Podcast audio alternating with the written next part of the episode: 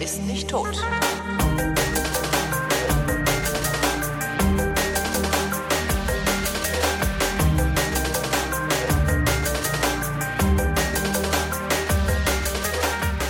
Hier ist eine völlig neuartige Ausgabe einer völlig neuartigen Unterhaltungsmatinee für irgendwas, das sich in Zukunft noch rausstellen wird. Aber mit Alexandra Tobo. Hallo Alex. Hallo Holgi. Und ich bin Holger Klein. Hier ist die Vrindheit.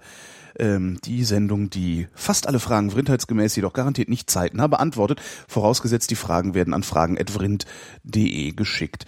Ähm, ähm, ich suche nach, ich ringe nach einer Überleitung, Alex, tu was.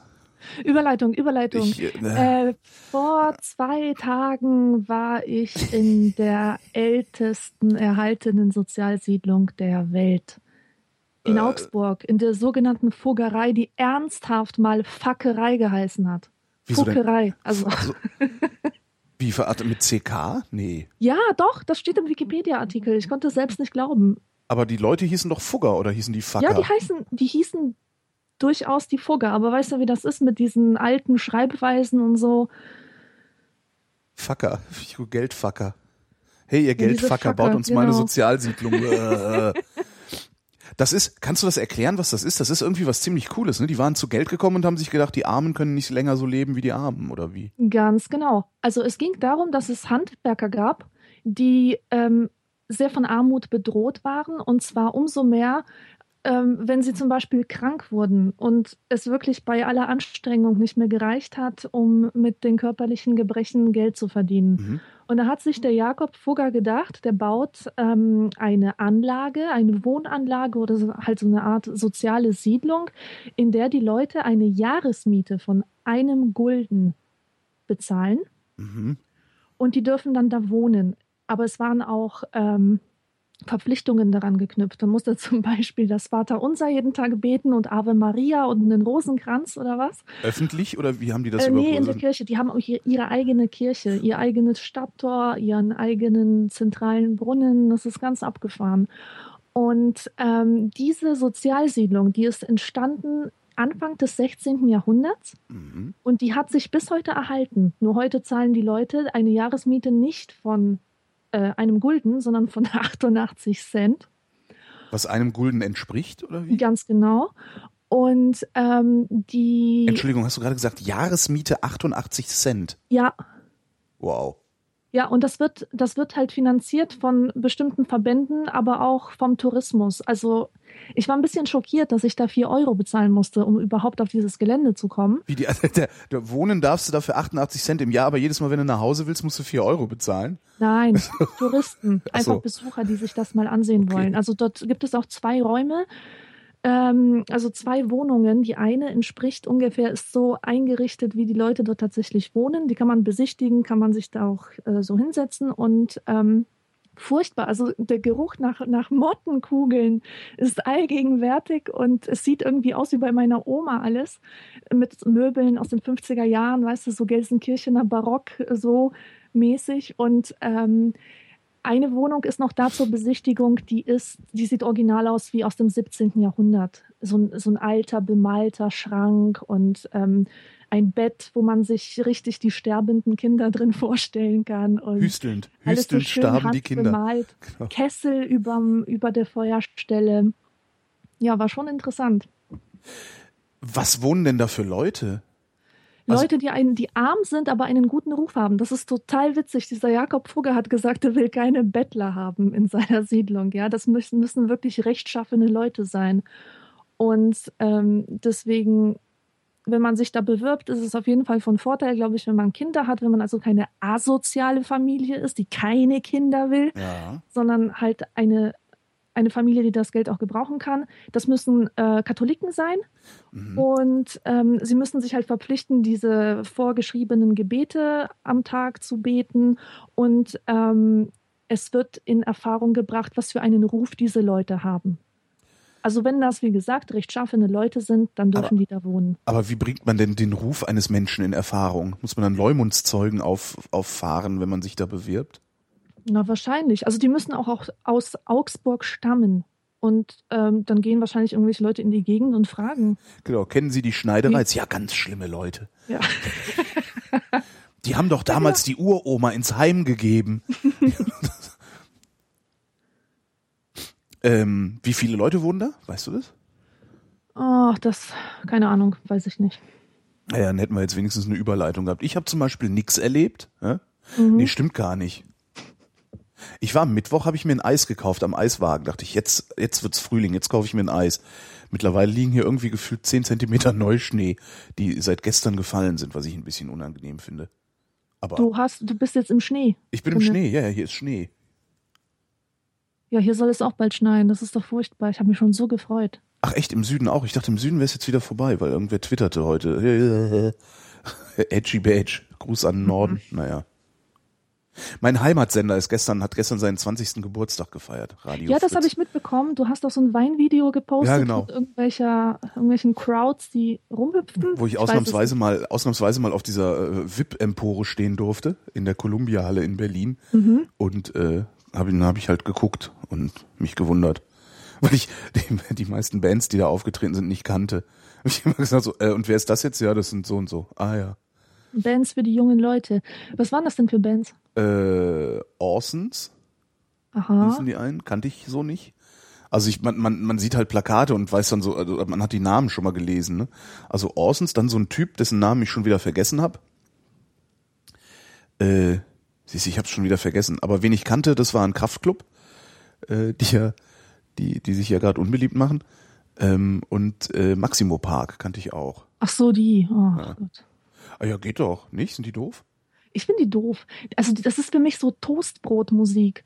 Ähm, weißt du, diese Bewegung, die Toastbrote machen, wenn sie aus dem Toaster springen? Äh, äh, ja. So eine Bewegung machen auch die Fans, wenn sie in der Crowd sind. Und dass solche Bands wie Maximo Park und Franz Ferdinand Konzerte geben, die springen auch so wie so ein Toastbrot immer. Da habe ich jetzt nicht so drauf geachtet, ehrlich gesagt. die, also das, ich toaste auch selten, vielleicht liegt das da dran. Aber das war schon sehr beeindruckend. Vor allen Dingen fand ich ganz lustig, äh, ich war ja beim zehnjährigen Geburtstag dieses Senders auch dabei und da war ich so auf dem Höhepunkt meiner Hörfunkkarriere ähm, und konnte praktisch nicht, also so eine Halle äh, war das, wo das stattgefunden hat, wo 3000 Leute reinpassen äh, und nebendran noch so eine kleinere Halle, wo nochmal 1000 reinpassen und dann noch 800 oder so. Ähm, und beim Zehnjährigen konnte ich da nicht durchlaufen, ohne ständig irgendwie angequatscht zu werden. Also wenn ich mal irgendwie ein, eine Bratwurst holen wollte oder so, ging das nicht. Und gestern bin ich da durchgelaufen und keine alte Sau hat mich erkannt. Das fand ich irgendwie sehr lustig. Sag mal, wie ist denn das, wenn du in Berlin normal unterwegs bist? Ich kann mich nämlich an den Tag erinnern, wo ähm, du in den, also zum groben Unfug gefahren bist. Mhm. Und danach hatte mir der Quitzi erzählt, dass du gleich erkannt wurdest von jemandem von gegenüber. Echt? Der ist aus seinem Laden herausgelaufen und hat dich erkannt und gesehen. Echt? Und da dachte ich immer, da kann ja doch nicht cool. sein. Der Das- Heugi ist doch nicht Madonna. Der, geht- der geht doch nicht in ein Haus rein und, und gleich wird er irgendwie gesehen und vom Paparazzi verfolgt. Nee, eigentlich passiert das eigentlich, das passiert eigentlich nicht. ja. Also ab und zu, ab und zu äh, äh, kommt mal jemand und sagt, hey, du bist doch Holgi, dich habe ich im Internet gesehen oder so. Mhm. Aber das ist nicht, das ist nicht meine Realität. Echt nicht. Also was ich eine Zeit lang hatte, als ich viel Radio gemacht habe, also wirklich viel, auch tagsüber Radio gemacht habe, da habe ich schon häufiger so Situationen gehabt, dass ich irgendwo saß, mich mit irgendwem unterhalten habe und am Nachbartisch guckten dann immer mal wieder Leute irritiert rüber, weil sie, solange sie mich nicht gesehen haben, das Gefühl hatten, sie würden, da säßen Bekannter von ihnen. Mhm. Also das ist so ein Effekt, den auch viele mir schon beschrieben haben. Also du hörst jemanden und denkst, ach, den kenne ich. Ja. Guckst hin und dann sitzt da irgendwie so ein Fettsack mit Glatze und du denkst, nee, kenne ich ja gar nicht. Und drehst dich wieder weg und dann irgendwann denkst du wieder, hä? drehst dich wieder hin. Aber, aber das war, das ist auch, auch schon, weiß ich nicht, zig Jahre her. Ach warte, da habe ich gleich mal eine Geschichte dazu. Eine Ich Geschichte. wurde nur ein einziges Mal angesprochen und das ist der Wahnsinn, in was für einem Zusammenhang das war. Kennst du diese Karl May ähm, Freibühne-Dinger? Mhm. Ja. In Elspe. Mein, mein Vater hatte unwissenderweise, also äh, ohne seine eigene Beteiligung, hatte der vier Eintrittskarten für so eine Freibühne gewonnen. Und ähm, als wir dann im Sommer bei den Eltern waren, haben wir uns gedacht, lass mal hinfahren. Hm. Lol. Das genau. ist ja voll die Sache, ja. Genau, alles mal ironisch. Hm. Und ähm, ich hing da so vorne irgendwie vor der Bühne rum, bevor, äh, bevor diese Show begann. Und da war so ein Typ mit einer Kamera. Und der kam irgendwie auf mich zu und meinte, hey, ich kenne dich aus dem Internet. Das ja. war so krass. Also ehrlich, ich hätte es an jedem anderen Ort noch okay gefunden oder normal oder so, aber vor einer Freilichtbühne im Karl-May-Park. Ja. Es ist halt, die kommen halt an den seltsamsten Gegenden, poppen so Leute halt auf. Ich hatte mal einen, den habe ich immer im Urlaub getroffen. Dreimal. Das war auch irgendwie sehr gruselig. Zweimal Echt? in Spanien und einmal in London ist er mir über den Weg gelaufen. Das war wirklich gruselig. Ach du Scheiße. Ja, ja, und der, das, das ist auch, das, ein Schulfreund von mir war das. Den hatte ich dann irgendwie aus den Augen verloren. Auf einmal läuft er mir über den Weg. Ich so, was machst du denn hier? Oh ja, Urlaub. Ist ja lustig. Zwei Jahre später in London so, ah! also ausgerechnet in London. Weißt du, wenn das jetzt irgendwie so ein, so ein, so ein, ja, weiß nicht, irgendwie was, so, so ein Drecksurlaubsort wäre, weißt du, so ja. El Arenal, wo man halt immer hinfährt. Ja. Aber nee hier in Marburg, ne, da gab es einen Typen, der hat mit mir zusammen Kunstgeschichte studiert. Aber der ist mir nie irgendwie aufgefallen, weil ich mir generell Gesichter nicht so ansehe. Hm. Erst später habe ich es gemerkt.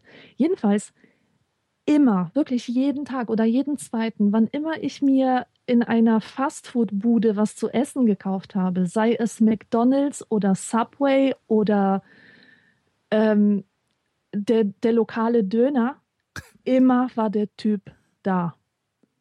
Entweder er stand hinter mir und wollte was bestellen oder er stand vor mir und wollte was bestellen. Ich betrat einen Computerraum und der Typ saß schon da. Der war einfach überall, wo ich hinging. Fühlst du dich denn eigentlich manchmal verfolgt?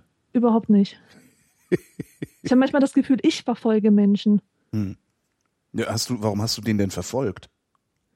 Ich habe keine Ahnung. Und das, ähm, das Schlimme ist ja, dass dass der total garstig war. Er war eine garstige Erscheinung.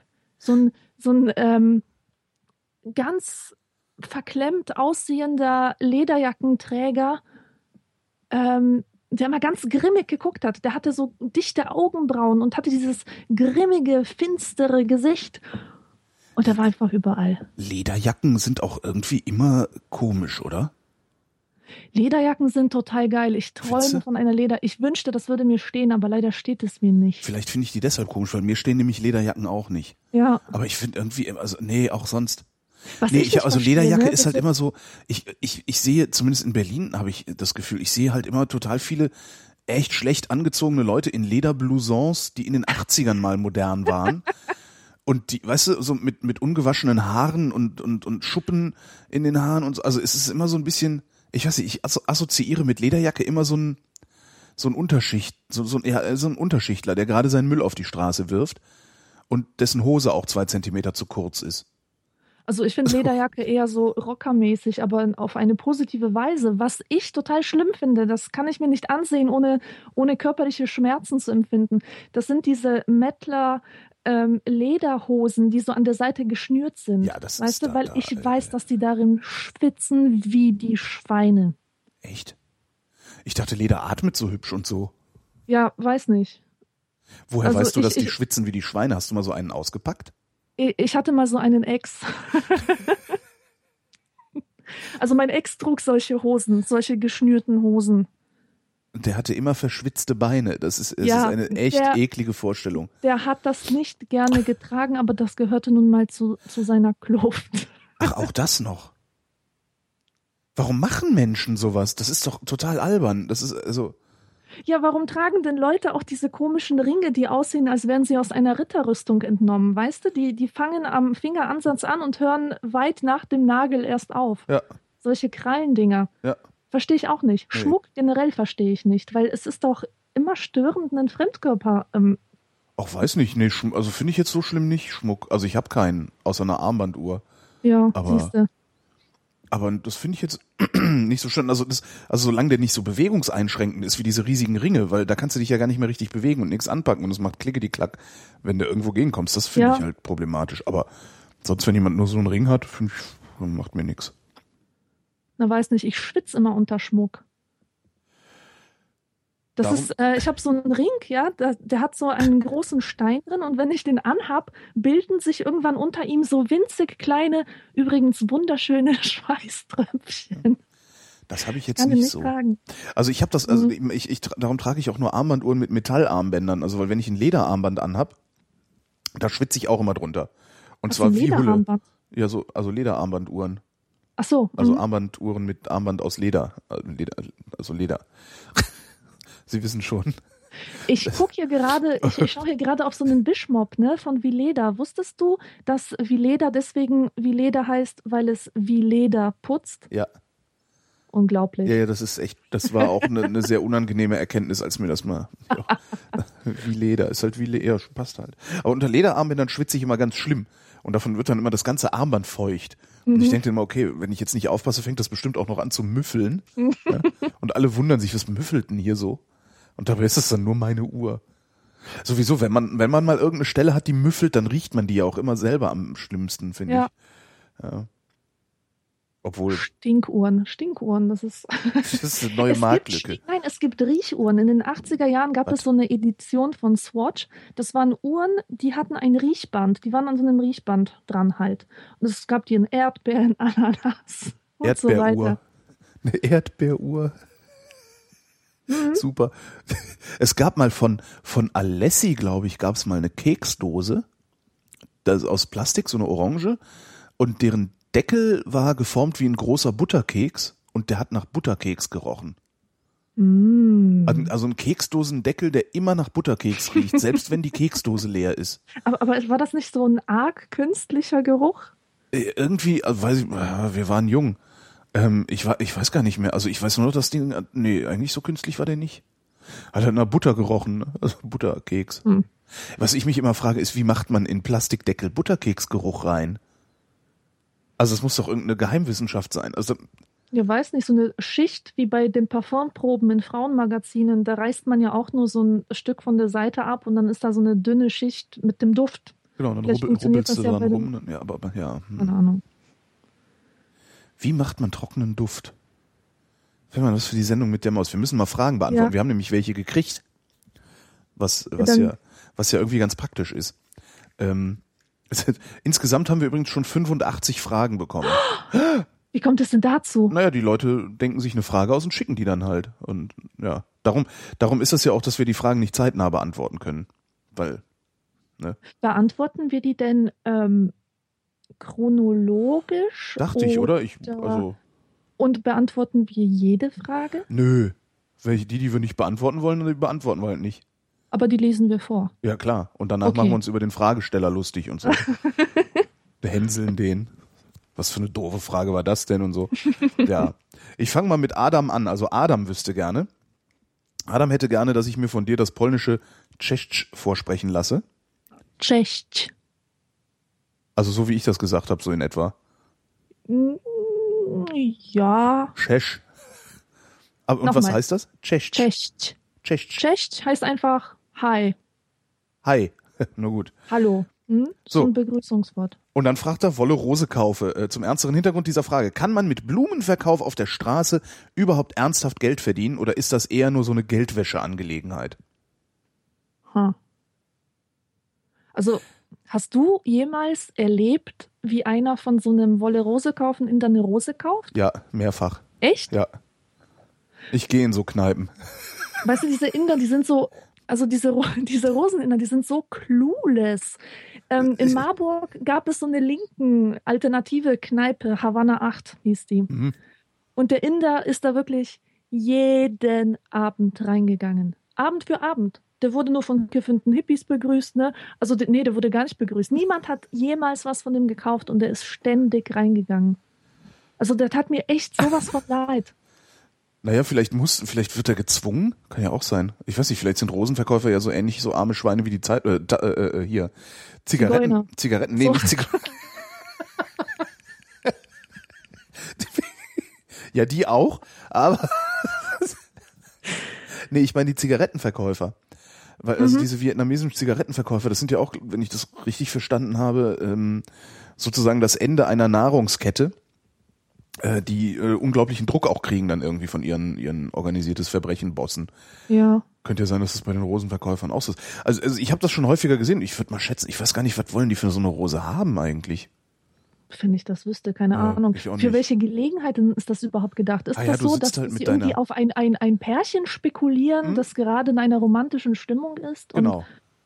Okay. Oder halt ein paar Besoffene, die sagen so, ja, ich schenk dem Horst mal eine Rose hier. also, Was ich viel cooler finde als Rosen äh, verkaufen an der Straße, ist ähm, Blumen werfen. Äh, ich habe mal bei einem Freund gewohnt, der in Urlaub gefahren ist in der Marburger ähm, Altstadt oder wie heißen die nochmal? Oberstadt, Mhm. genau, in so einem ähm, in, in so einem kleinen Kabuff und das war im Parterre und ich hatte das Fenster auf. Und es war, glaube ich, 4 Uhr am Morgen. Ich musste gerade noch eine Arbeit zu Ende schreiben, als plötzlich Fliederdinger reingeflogen kommen durchs Fenster. wie äh, äh, Fliederdinger. Ihr kennst Also du diese, diese Batzen, Flieder, meinst du, diese- diese, diese- diese Fliederbatzen, diese. Und ich habe schnell rausgeguckt und da war ein Typ, der hatte ein ganzes Körbchen voll mit so Fliederdingern. Und der hat die einfach überall reingeworfen, wo ein Fenster offen stand. Das ist ja ganz nett, also außer du bist Allergiker oder sonst wie paranoid, ne? Und das hat mich total beeindruckt. Das fand ich so schön. Das hätte ich gerne wieder.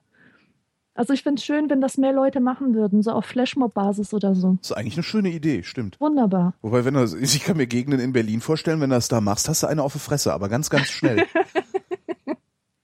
Also ganz Niemand bewirft mich mit Blumen. schnell. Genau, deine Mutter wirft mit Blumen. Was ich mir aber vorstellen kann, also der Chat sagt, ähm, so eine Rose kostet zwei Euro beim Rosenverkäufer. Hm, Wenn, wenn ich viel. aber wenn du dir, ja eben, und da könnte dann tatsächlich sogar eine Gewinnspanne drin sein, aber wenn du dir anguckst, ähm, was kostet so ein Strauß Schnittblumen im Supermarkt? Ne? Da gibt's doch vorne dann immer, stehen so Ja. sieben Eimer mit Schnittblumen drin Mhm. und die kosten auch nur drei, drei Euro oder sowas und da hast du einen ganzen Strauß. Genau. Ich weiß jetzt nicht, wie es bei Rosen ist, die sind wahrscheinlich ein bisschen teurer, aber vielleicht verdienen die ja wirklich Geld. Kennst du, ähm, es gibt Bastian Pastewka. Bastian Pastewka hat mal so eine Reiseberichte gemacht fürs Fernsehen. Mhm. Und da waren sie in Indien und da ist er in Indien durch Kneipen gezogen und hat versucht, Rosen zu verkaufen. Ja, das habe ich gesehen. ja, das war echt geil, das habe ich gesehen. Das war echt hübsch. Also die Vrindheit ist der festen Überzeugung, dass man mit Rosenverkauf Geld verdienen kann und dass es sich um eine Geldwäscheangelegenheit handelt. Weil alles, was irgendwer irgendwie verkauft, muss Geldwäsche sein.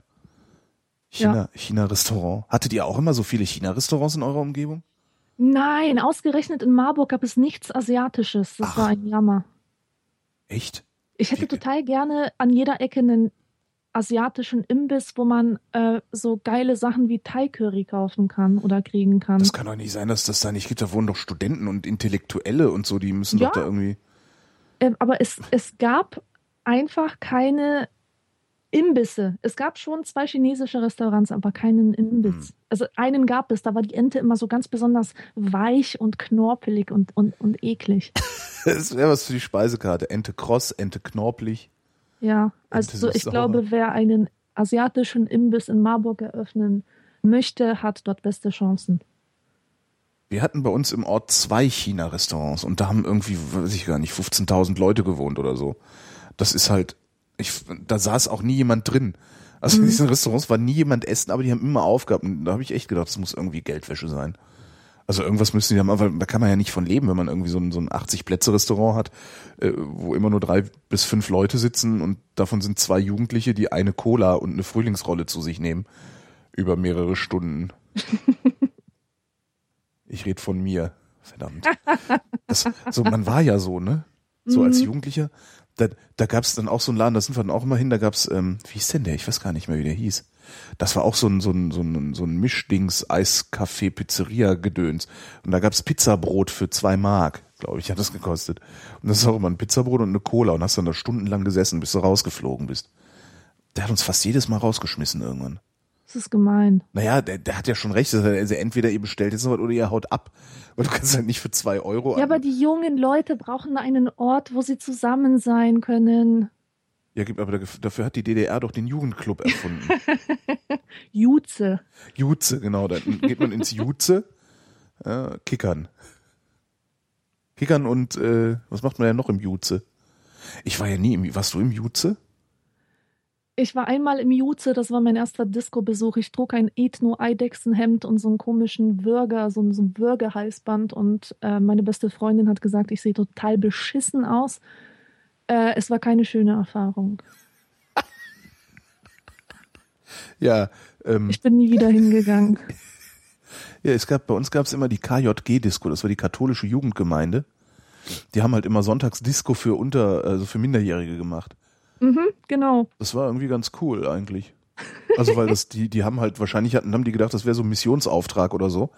Äh, aber hat halt nicht geklappt, weil war halt Disco. Und wir Ja. waren halt nachmittags schon Hacke. Und nicht erst abends. Ja. Der Philipp schreibt. Erstmal ein herzliches Willkommen an Alexandra. Ist zwar noch ungewohnt, eine weibliche Stimme in der Vrindheit zu hören, aber nicht schlecht. Ist so. Ja, ist mehr als der Berliner sagt, wenn er Lob verteilt. Ne? Der sagt nur, kannst nie meckern. Ich finde, du bist ein guter Gegenpart zu Holgi, nimmst dir auch mal das Wort und ich habe den Eindruck, du hast einen hinreichend großen Abschweifkoeffizienten für die Vrindheit. Jetzt hier die Frage. Holger, was ist mit den alten Fragen passiert und werdet ihr die, die nicht explizit an Nikolas gingen, also auch für euch beide geeignet sind, noch beantworten? Ein ganz klares Nein. Ja. Ja. Ich dachte mir, ich sag jetzt mal so lange nichts, bis du was sagst. Was soll ich denn sagen? Ja, weiß ich nicht. Jetzt sagst du das ja wieder ist, was. Genau. Das habe ich jetzt als Frage nur für dich aufgepasst, weil es geht ja da um etwas, was du am Verwalten dran bist. Und die, die, die Antwort lautet Nein. Also das machen wir. Wir machen jetzt hier neues Spiel, neues Glück. Ja, Also wer, wer jetzt frische Orientierung, also ne, bei, bei Frau Tobor gibt's jetzt frische Orientierung. genau, frische Orientierung. Frische ich wäre total dankbar, wenn keine Fragen zur Innenpolitik kommen würden. Warum? Das ist, langweilt mich. Echt? Das ist Aber so ich finde, schrecklich. Ich habe dazu keine Meinung. Ach so, ich, ich, ich habe da immer, ich habe ja zu allem eine Meinung. Ich finde das ja immer total klasse, so lange zu faseln, bis irgendwie was halbwegs Konsistentes dabei rumkommt und das dann als äh, alleinselig machende Haltung zu verbrennen. Ja, Das- das, hätte ich gern. Was du jetzt gerade gemacht hast, ist, du hast natürlich die Leute dazu animiert, Fragen zur Innenpolitik zu schicken. Ne? Aber die können wir ja sammeln, dann machen wir eine Sondersendung Innenpolitik Ja, genau. und denken uns vorher schon irre Antworten aus. Surreale Antworten. Genau. Ähm, der Jan Niklas, der wüsste gerne, wie viele Buchstaben sollte ein optimales Alphabet haben? Äh, Das ist keine, das ist keine so schlechte Frage. das ist, glaube ich, eine ne Frage, über die man eine ne Dissertation schreiben könnte, oder? Ja, Abende könnte man damit verbringen, darüber zu philosophieren. Ganze also ich- Fernsehsender könnte man mit diesem Thema betreiben. Ich finde, dass es wirklich Buchstaben gibt, die überflüssig sind. Scharf. Beispielsweise das X, das könnte man immer durch ein K und ein S ersetzen. Stimmt, aber man könnte doch zum Beispiel das K und das S durch ein, ach nee, dann ist ja das K und das S weg. Stimmt. Hm, Ja, genau. Das X stimmt, das X kann weg, das scharfe S, das, das kann auch weg. Das sieht zwar Genau. hübsch, es sieht immer hübsch aus, finde ich, wenn es in einer, äh, in einer ordentlichen Handschrift geschrieben wurde. ja, Ah. Die Umlaute, da finde ich, müssen wir auch mal drüber reden. ja, die sind schlimm. Es Sonderzeichen generell im Polnischen gibt es ganz, ganz viele. Stimmt. Und sch und und oh, sch. Also tausende von, also ganz viele ähm, Abstufungen von Zischlauten, die für den normalen Menschen, für einen Deutschen oder so, ähm, gar nicht hörbar sind, gar nicht erkennbar sind. Für den Nicht-Polen. Ja. Obwohl doch, erkennt, nee, erkennt man das nicht? Doch. Ich finde, das, das geht eigentlich. Also bisher hatte ich nicht, hatte ich keine Probleme, Polnisch nachzuäffen, wenn, wenn ich Mhm. äh, aufmerksam genug zugehört habe. Bis auf diesen einen langen Satz, der irgendwie. Ja, ja. Ne? Genau. wie schreibt man das? Nur das erste Wort. CH, Ja. RZ, ein A mit Schwänzchen unten dran.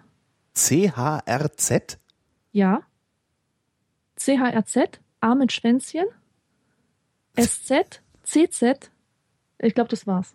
Nee, das kann man, so kann man nicht schreiben. Also nochmal.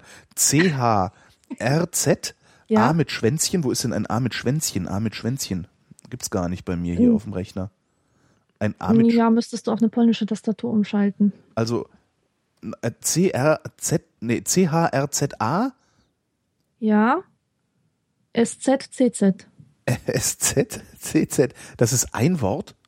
Ja, z- kannst Krass. du mal sehen. Und das spricht man wie? Changed. Ich bin noch nicht mal ansatzweise in der Lage, mir das herzuleiten. Aber hey. Ich muss aber mal eben schauen, ob ich das wirklich jetzt. Das ist, das ist ein, ein sehr.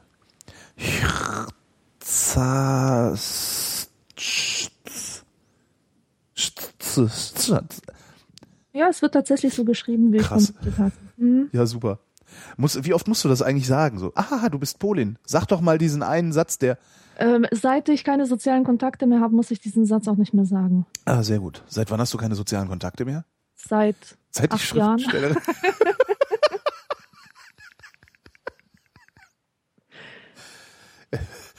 Wirst du denn wenigstens mit Lebensmitteln versorgt? Ja, mir geht's gut. Gut. Ich habe seit acht Jahren keine sozialen Kontakte mehr. Warum hast du damit aufgehört, soziale Kontakte zu haben?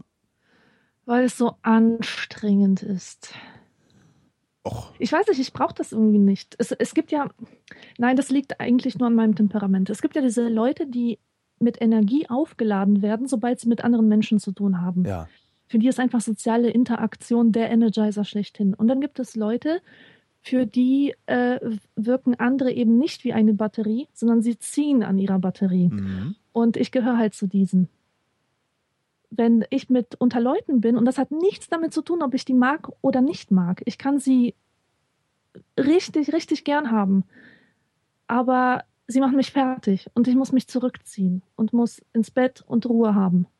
Ähm, jetzt in so, in so, ich sag mal, Restaurant-Kneipen-Kontexten nur oder auch, wenn, also meine Vorstellung eines schönen Abends zum Beispiel ist, zu zweit oder zu viert um einen Tisch zu sitzen und unbotmäßig viele Lebensmittel und Alkohol in sich hineinzustopfen. Hast du das selbst bei solchen Gelegenheiten? Mm, Nee, also wo man so zu nicht. Hause sitzt und, und Ja. frisst und trinkt?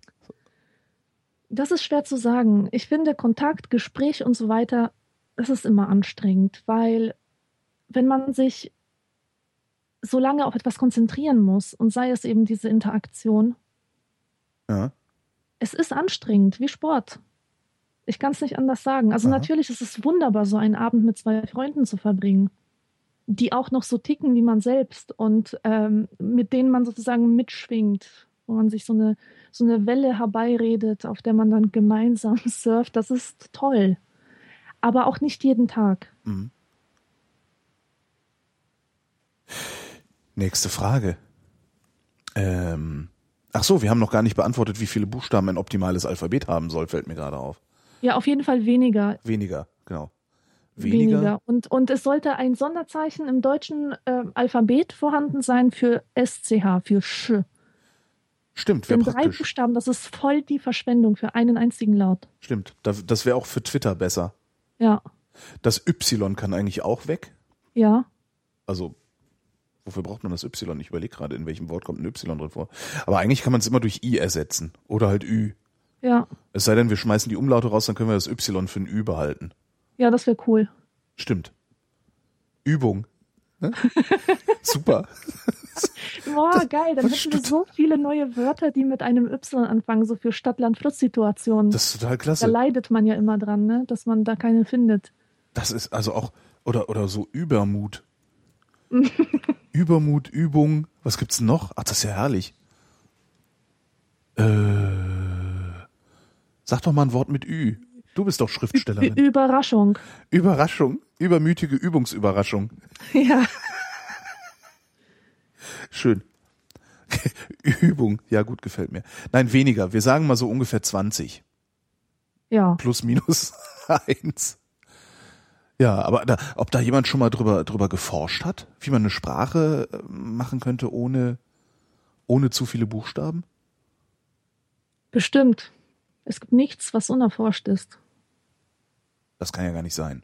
Ja, habe ich manchmal aber den Eindruck. Okay. Kulturgeschichte des Erfrischungsstäbchens. Das gibt's nicht. Äh, nee, habe ich mir ausgedacht, aber Ja. ich finde es ich find's ziemlich realistisch. Die Kulturgeschichte des Die Erfrischungsstäbchens. Kulturgeschichte von allem. Du kannst jeden beliebigen Gegenstand nehmen und eine Kulturgeschichte des Blablabla darüber schreiben. Stimmt. Das würde auf jeden Fall Anklang finden beim Doktorvater. Ja. Stimmt, Kleine schlecht. Kulturgeschichte des Vileda Wischmops. Kulturgeschichte des Erfrischungsstäbchens. nee, aber dann lieber Erfrischungsstäbchen. Also, weil ich finde, in der Ecke sitzen und Erfrischungsstäbchen futtern besser. Ja. Erfrischungsstäbchen, auch mal wiederholen. Die sind ja, was ich ganz interessant finde, das, da ist ja Orange und Zitrone drin Ja. in den Erfrischungsstäbchen. Und ich habe noch nie den Unterschied geschmeckt. Ich glaube ich auch nicht. Sondern es ist halt immer Schokolade mit Knurps, ne, so Zuckerkruste und Ja, aber das ist auch so süß, also Ja. so dominant süß, dass es schwer ist, etwas anderes wahrzunehmen als die Süße. ja, ja, das wird einfach nur ein bisschen, bisschen, ja, dieses Zitrus ist dann noch so ein bisschen, aber selbst das Zitruszeug ist ja süß. Ja. Nee, dann lieber Toffifee. Oh, Toffifee. Oder Softcake, Äh, was ich als Kind immer was gelesen habe als- als Softkacke. natürlich. Das ist, als Softcake heißt es, glaube ich, beim Aldi, ne? Ja, genau. Und die, die teuren heißen, glaube ich, Jaffa Cake. Stimmt. Aber boah, ey, jetzt hat der Aldi zu. Fuck. Wieder keine Kekse. Der Lukas, ja, wüsste gerne, wie er seine Verachtung bestmöglich ausdrücken könnte. Ähm, ihr seid 20 Jahre alt und ein Bekannter von euch ist 18 Jahre alt. Dieser Bekannte hat nun überraschend geerbt und als erste Amtshandlung ein SUV gekauft, ein BMW X3 mit 18. Was ihr davon haltet, muss ich ja wohl nicht fragen. Oder gibt es auch Gründe für so ein Auto? Es ist zu schwer, zu groß, verbraucht zu viel Sprit und ich habe immer Angst, dass wenn ich mal einen Unfall habe, mich ausgerechnet so ein Teil erwischt. Die Frage, wie drücke ich meine Verachtung bestmöglich aus, beziehungsweise wie bringt man diesen Bekannten zur Vernunft? Tja. Hänseln halt, ne? Na, Ich finde ja SUV-Fahren prinzipiell asozial. Also so auf jeder äh, nur vorstellbaren Ebene finde ich das asozial. Weil eben zu groß, zu schwer, verbraucht zu viel. Wenn man drin sitzt, vergisst man, dass es eine Umwelt gibt und entsprechend Mhm. rücksichtslos fährt man. Aber wie kriegt man Leute, also man, könnte es natürlich ächten. Ne? SUV-Fahren ächten. das bringt aber nichts. Ähm, es ist kein guter Weg, jemanden von etwas abzubringen, indem man ihm seine Verachtung entgegenbringt oder Gegenargumente. Ja. Ich finde, dass man intelligente Menschen äh, gut mit negativer Psychologie überzeugen kann, aber das funktioniert nur, solange sie nichts von dem Konzept negative Psychologie wissen. Also ähm, denen das sagen, was sie hören wollen, so ja, ja, fahr damit rum, ist voll cool, finde ich gut, ne? Weil das bei manchen einfach eine Trotzreaktion dann auslöst. Und äh, wenn man ihnen offen Verachtung gegenüberbringt, ist ja der erste Reflex Ablehnung und Jetzt- eine noch ja. größere Reinsteigerung in Jetzt das, was erst recht. möchte. Aber die, Ja. die, die, äh, was war das? Negative Psychologie? Also du Ja. meinst im Grunde ironisch äh, damit umgehen, also es noch geiler finden, als er es findet. Oder? Ja. Teenager zum Beispiel, die machen ja oft Sachen, um ihre Eltern zu ärgern oder um, um sich gegen sie abzugrenzen. Ja. Beispielsweise machen, rasieren die sich halt so einen Undercut. Und wenn die Mutter aber sagt, boah, das sieht voll schön aus, Noch besser, flott. Das ist Flott? jetzt, das ist jetzt Das ist in, ne? jetzt Das sieht flott? sehr flott aus. eine, eine freche, freche Frisur, dann denkt sich der Teenager, leck mich doch am Arsch. Ich lasse sie wieder wachsen. Das hat auch im Zweifelsfall auch Vorteile, wenn die Kinder anfangen zu kiffen, kannst du sagen, ja, jetzt hier, mach mal, gib mal ab. Mhm. Ja, genau. Aber dann werden sie Nazis. Ah, auch nicht gut. Dann musst du marschieren, damit die nicht. Ja, Das hat seine Grenzen, glaube ich. Es, es hat seine Grenzen. Aber du glaubst du, weil der, der Typ, der sich dann äh, von für, für so viel Geld ein teures Auto kauft, wenn du dem sagst, äh, geile Karre, boah, Hammer, äh, dass der, ah, dann fühlt er sich doch nur bestätigt. Weil der Wenn kauft man- sich das Auto ja nicht, um sich von dir Ja, das ist- abzugrenzen. Stimmt, da hast du vollkommen recht. Der gehört wirklich zu den Leuten, bei denen so etwas nicht zieht. Bei denen zieht aber gar nichts, denke ich. Das, er hat einfach ein Habitusproblem. Der will das Ding haben, um einen bestimmten Eindruck von sich zu erwecken. Ja. Und ähm, da kann man ihn auch nicht von abbringen. Oder ihn ständig äh, bitten, einen rumzuchauffieren. Immer so, hör mal, du hast doch ein Kombi. Können wir gerade mal zu Ikea fahren? Ja, sehr gut. Das ist irgendwie gut. sowas so Trash machen, damit immer so, ah, hier, ich muss noch einen Sack Kartoffeln transportieren, kannst du mal vorbeikommen? irgendwie sowas. Aber zur Vernunft bringt man so Leute nicht, solange die sich das leisten können, das zu tun, Ja, glaube ich, ist da Hopfen und Malz verloren. Ja, ich wüsste es auch nicht. Also ja, auslachen. Also ich lache Leute halt gerne aus, wenn ich äh, denke, jetzt, jetzt reicht's hier. Also ich habe auch so einen Freund, der fährt SUV. Den lache ich auch gerne aus. der vor allen Dingen, der fährt ein geleastes SUV, was noch doppelt lustig ist, weil der hat auch noch Angst vor jedem kleinsten Kratzer. viel Spaß. Ja, naja. Der Nils wüsste gerne, was steht zurzeit auf deinem Schreibtisch, was dort nicht hingehört? Frage andersrum. Was steht auf deinem Schreibtisch, was dahin gehört? Nix. Nix. Ich habe nämlich keinen Schreibtisch. Ich habe einen Schreibtisch. Ich habe mir extra einen Schreibtisch gekauft, aber da liegt alles drauf, nur nicht das, was hingehört. Und ich sitze da auch nie dran. Also, in, weißt du, ich ähm, benutze den Schreibtisch so als Ablage. Ich bin so ein, so ein, so ein äh, Messi, wenn es um meine Jackentaschen geht. Ich horte da alles Mhm. Mögliche. Und manchmal sind die Beulen so dick geworden an der Jacke, dass es lächerlich aussieht. Und dann muss ich halt die ganzen benutzten Tempos und Bonbonpapiere und den ganzen Scheiß äh, rausholen und das landet dann meistens auf dem Schreibtisch, weil es einfach das Möbelstück ist, was am nächsten dran ist an dem äh, Jackenhaken. Und das ist halt der Inhalt des Schreibtisches, also das, was oben drauf liegt. Bei mir ist das die Arbeitsfläche bei mir in der, in der Küche. Was irgendwie total lästig ist, weil ich bunker da immer alles so, ah, Post, mach dann Post auf, leg die Ja. Umschläge da erstmal so hin, dann auch noch aus der Tasche irgendwie. Und dann eine Stunde später denke ich, ach, koch dir mal was. Und dann stehe ich halt in der Küche vor dieser total zugemüllten Arbeitsplatte und denke mir so, ah, das muss ich auch noch aufräumen hier. Äh. Und das nervt mich jedes Mal total. Und ich krieg's trotzdem nicht hin, das mal zu lassen.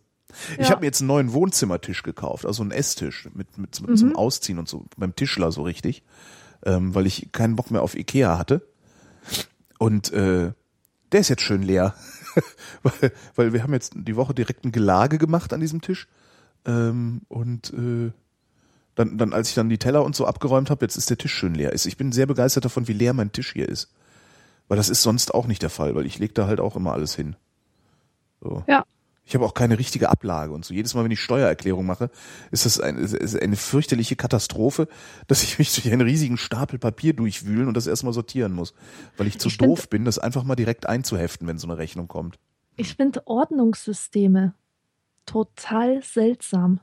Ich finde Ordnungssysteme die- total geil, aber ich konnte mich. Die, das, die Idee ist geil, aber die Menschheit wirklich noch nicht bereit. Das ich finde, sein, die ja. meisten Dinger, die man sich so kauft, um, um Ordnung zu schaffen, die haben einfach nur die Funktion, das eigene Gewissen zu beruhigen. Wenigstens hat man etwas dafür getan, ähm, dass man organisierter wird.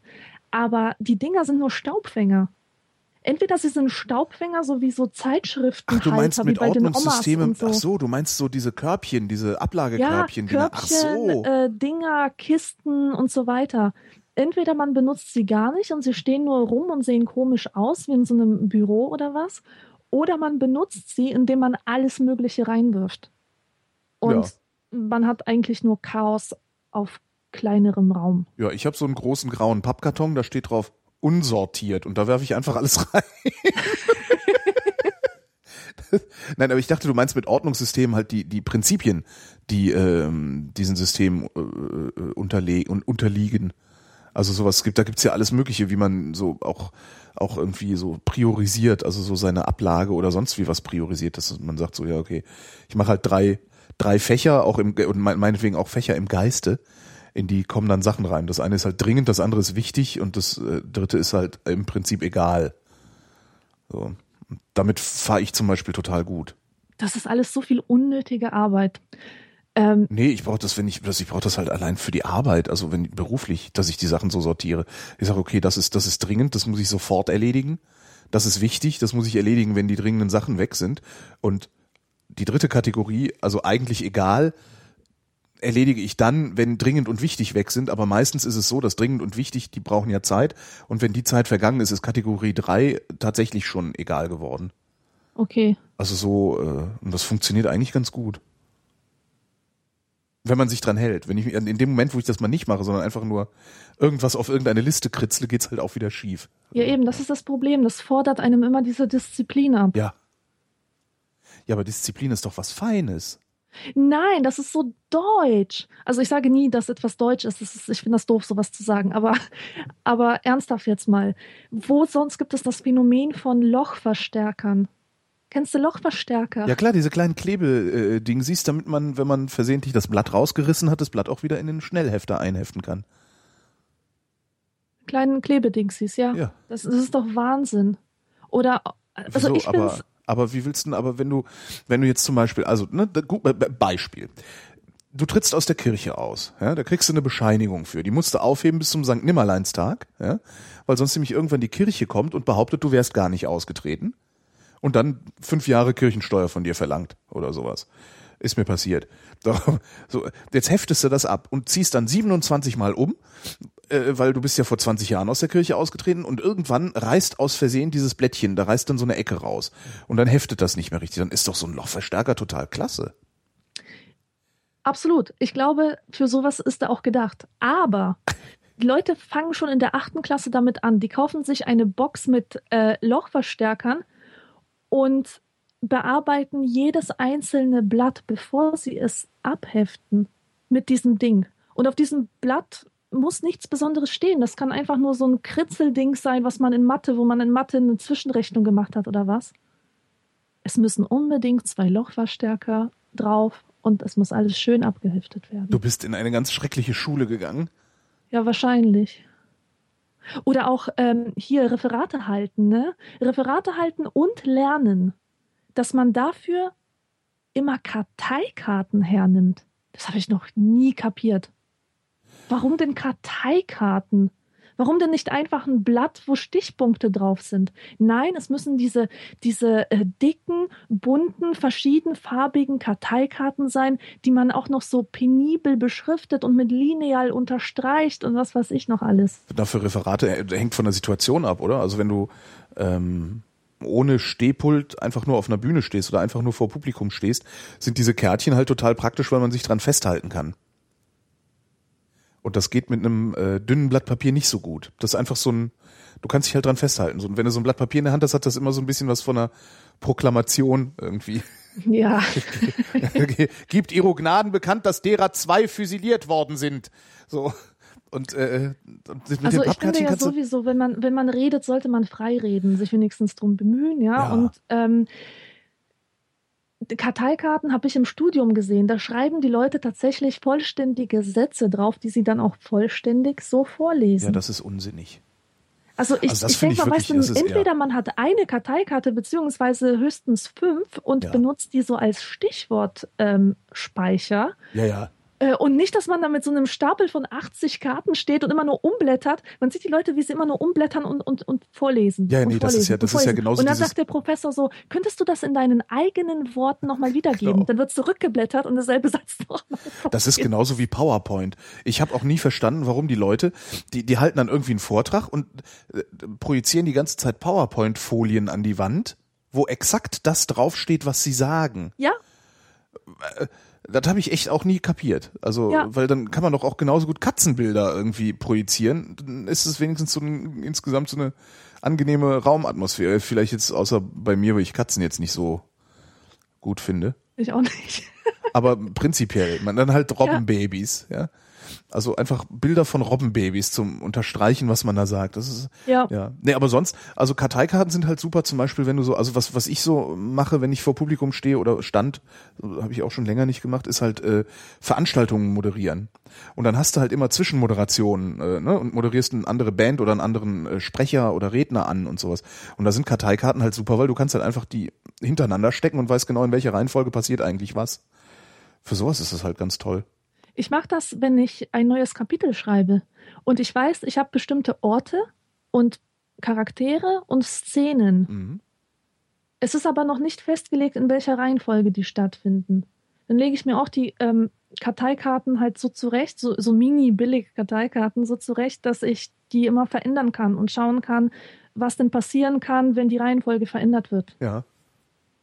Ja, so werden Daily Soaps auch gemacht. Ne? Da gibt's ganz Abteilungen, mhm. die machen den ganzen Tag nichts anderes, als so äh, Karteikarten in so ein Wandding sie zu stecken also ein riesengroßes Wandding sie, wo dann äh, die Biografien der äh, Hauptfiguren für die nächsten sechs Monate oder sowas drauf sind. Mhm. Ähm, dann kannst du halt richtig schön ablesen, so, ah ja, der wird dann da krank und dann gibt's auch so Kreuzungspunkte und, und all sowas. Das ist sehr spektakulär. Ja. Wenn du das mal besichtigen kannst, also so das, das, das, äh, die Drehbuchentwicklung bei einer Daily Soap äh, musst du mal machen, ist wirklich spannend. Also weil das ist, also, ja, es ist echt spannend.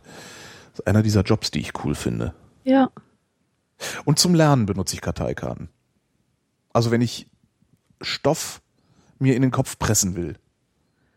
Also, wo, Mir wurde ne, das also, ja schon in der vierten, ab der vierten Klasse beigebracht. Für Vokabeln und so weiter, ja. Karteikarten, Kasten. Ja. wo dann die Gelernten immer weiter wandern und dann kannst du die auch noch zum Vertiefen nutzen. Genau.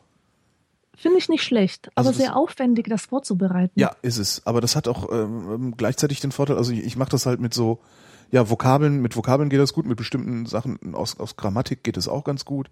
Aber Hauptsache so Wissen, Wissen, also so, so Abrufwissen kann Ja. ich damit total gut lernen. Und ich habe das in der Schule nie richtig gelernt und äh, musste dafür erst Ende 30 werden, um mir das mal beibringen zu lassen. Und ja, jetzt kann ich das und das ist total gut. Mhm. Und also ich bin total begeistert davon, diesem Karteikartengedöns. Ja, aber es ist aufwendig. Andererseits, wenn du dann eben hinschreibst, äh, weiß ich nicht, wenn du lernen willst, was das Bruttosozialprodukt ist, äh, ist oft schon dadurch, dass du es einfach nur aufgeschrieben hast, hast du es dir schon gemerkt. Ist bei mir Ja. jedenfalls so. Ich mache das auch so. Ich schreibe ganze Lehrbücher ab. Echt? Ja, Wortwörtlich? wortwörtlich. Also alles, was mir gefällt. Es gibt halt nützliche Infos, gute Gedanken und es gibt so wertloses Blabla, irgendeinen Scheiß, der wohl bekannt ist oder einfach nur Paraphrase. Und ähm, Sachen, die mir wirklich gut gefallen, wo eine Erkenntnis für mich drinsteht, die schreibe ich komplett ab. Äh, handschriftlich oder? Äh, Handschriftlich. und wo Je handschriftlicher, desto, desto wirksamer. ja. Und wo tust du das dann hin? Also sortierst du das dann in irgendwie in den großen grauen Kasten unsortiert? Oder Nee, hast du das? ich führe grundsätzlich immer ein Notizbuch. Ah, Und zwar die Moleskins, diese ja, ja, hochwertigen. herrlich. Die sind wunderbar. Die haben so wunderschönes Papier, das einfach sich auch gut anfühlt, wenn man Ja. drauf schreibt. Und ähm, die habe ich immer bei mir und da schreibe ich immer das rein, was ähm, mich gerade beschäftigt. Also jetzt nicht Tagebuch, sondern ich lese was in der Zeitung und denke mir, oh, das ist interessant, da mal weiter recherchieren oder Aha. so. Und das schreibe ich dahin. Oder auch besonders gute Stellen aus Büchern. Ich markiere mir das dann und ähm, wenn das Notizbuch vollgeschrieben ist, mache ich ein Inhaltsverzeichnis auf die erste Seite, so dass ich halt weiß, was ich in dem und dem Notizbuch an Infos finde. Aha. Könnte ich Ist eigentlich auch mal probieren. Da Also ich benutze die, Quelle bei sich. Ich benutze diese Notizbücher für Sendungsbuchhaltung. Also ähm, in, in, bei der Radiosendung. Also ich notiere mir halt zu jedem Tag, äh, wer hat da angerufen und worum ging's denn eigentlich und Mhm. was habe ich da für Musik gespielt. Ähm, dafür, aber so für für für Alltagsanwendungen Anwendungen habe ich das noch nicht gemacht, weil ich das auch nicht immer mit mitschleppe. Also ich habe halt keine Handtaschen. Frauen haben ja Handtaschen. Hast du Handtaschen? Mm, Dann bist du keine richtige Frau. No true nee, bin ich Scotsman. auch nicht. Das, Tada. Das, aber wo schleppst du das dann mit? Hast du das dann in der Jackentasche? Also hast du so ein kleines oder ein größeres? Ich bewege mich ja eigentlich nur Ach durch so. die Wohnung. Ja, stimmt. Und da habe ich es immer dabei. Ja, nee, da geht das dann ja auch. Äh, äh, Gehst du denn gar nicht raus? Doch. Spazieren, Ah, alleine. einkaufen, alleine. Natürlich. Ja. Nächste Frage. Die kommt von Stefan. Ich wollte gerade noch mal über den Schreibtisch reden, aber ich dachte mir, pff. Ich, der Witz ist, ich habe ja ein Arbeitszimmer. Jetzt rede ich ja doch wieder über den Schreibtisch. Komm, get it out of your system. Na, ich rede da ja ständig drüber. Ich habe ja ein Arbeitszimmer. Ich habe ja eine zweieinhalb Zimmer Wohnung. Und das halbe Zimmer ist eigentlich total super so als Arbeitszimmer. Und da könnte ich auch einen Schreibtisch reinstellen, wenn da jetzt nicht. Meine Freundin nennt das Zimmer immer die Kammer des Schreckens. Weil da irgendwie so, hm, wo tue ich das hin? Ach egal, hepp. Und dann werfe ich es halt da rein. Und eigentlich könnte ich da prima ein, Arbeits-, also ein Arbeitszimmer draus machen, einen Schreibtisch hinstellen und so. Und hatte das auch, als ich hier eingezogen bin, habe ich gedacht, ah cool, dann nehme ich das kleine hier als Arbeitszimmer. Und dann habe ich mit dem Podcasten angefangen und ich kann da drin keine Podcasts aufnehmen, weil das ist nicht leise genug, das Zimmer. Und das ist wirklich ärgerlich. Also beziehungsweise ist es leise genug, wenn man das Fenster zu hat, aber dummerweise geht's nach Süden, so dass ich ab und zu mal lüften muss und dann ist da, äh, fährt da manchmal die S-Bahn vorbei. Mhm. Ich wohne in einer Unterschichtwohnung. Bahn, Bahnanschluss mit Gleisanschluss. Oh nein. Oh nein, schrecklich. Aber nach vorne raus geht's. Okay. So, der Stefan. Der wüsste gerne, ähm, kann ich darauf hoffen, dass es so reaktionär wie früher weitergeht? Ja, Äh, Ja, erklär Alex. mir doch mal dieses reaktionäre Element der Vrindheit. das ich reaktionäre. Element der Vrindheit. Ja, das, äh, das hat sich so ergeben. Ähm, ich weiß auch nicht. Ich finde reaktionär immer gut. Naja, aber dann müssten wir halt so Sachen fordern wie Abschaffung der Homo-Ehe, äh, Ja, Wiedereinführung machen wir das doch mal. Ich finde das total gut. Ich finde Scheiß. ich find, scheiß Katholiken.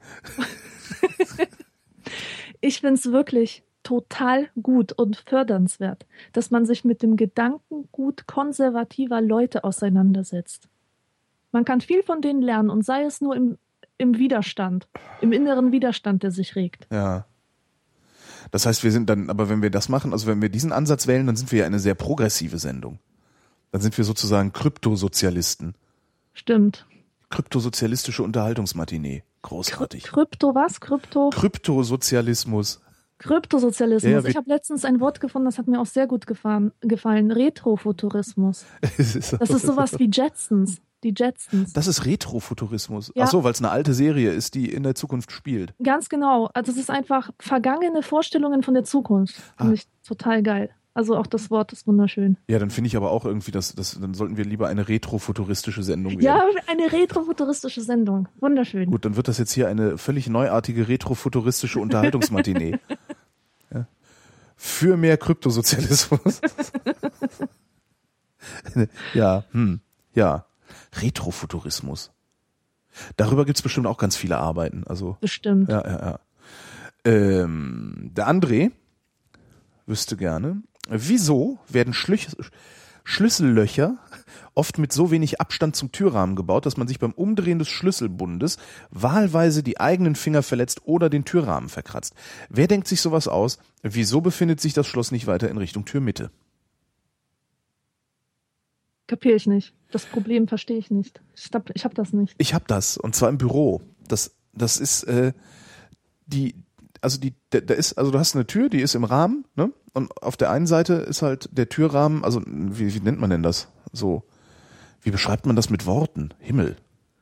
Na, also wenn die Tür halt nicht so ähm, äh, wie sage ich, wie, wie erkläre ich Ihnen das jetzt? Wenn die nicht so, so reinfällt in den Rahmen oder was?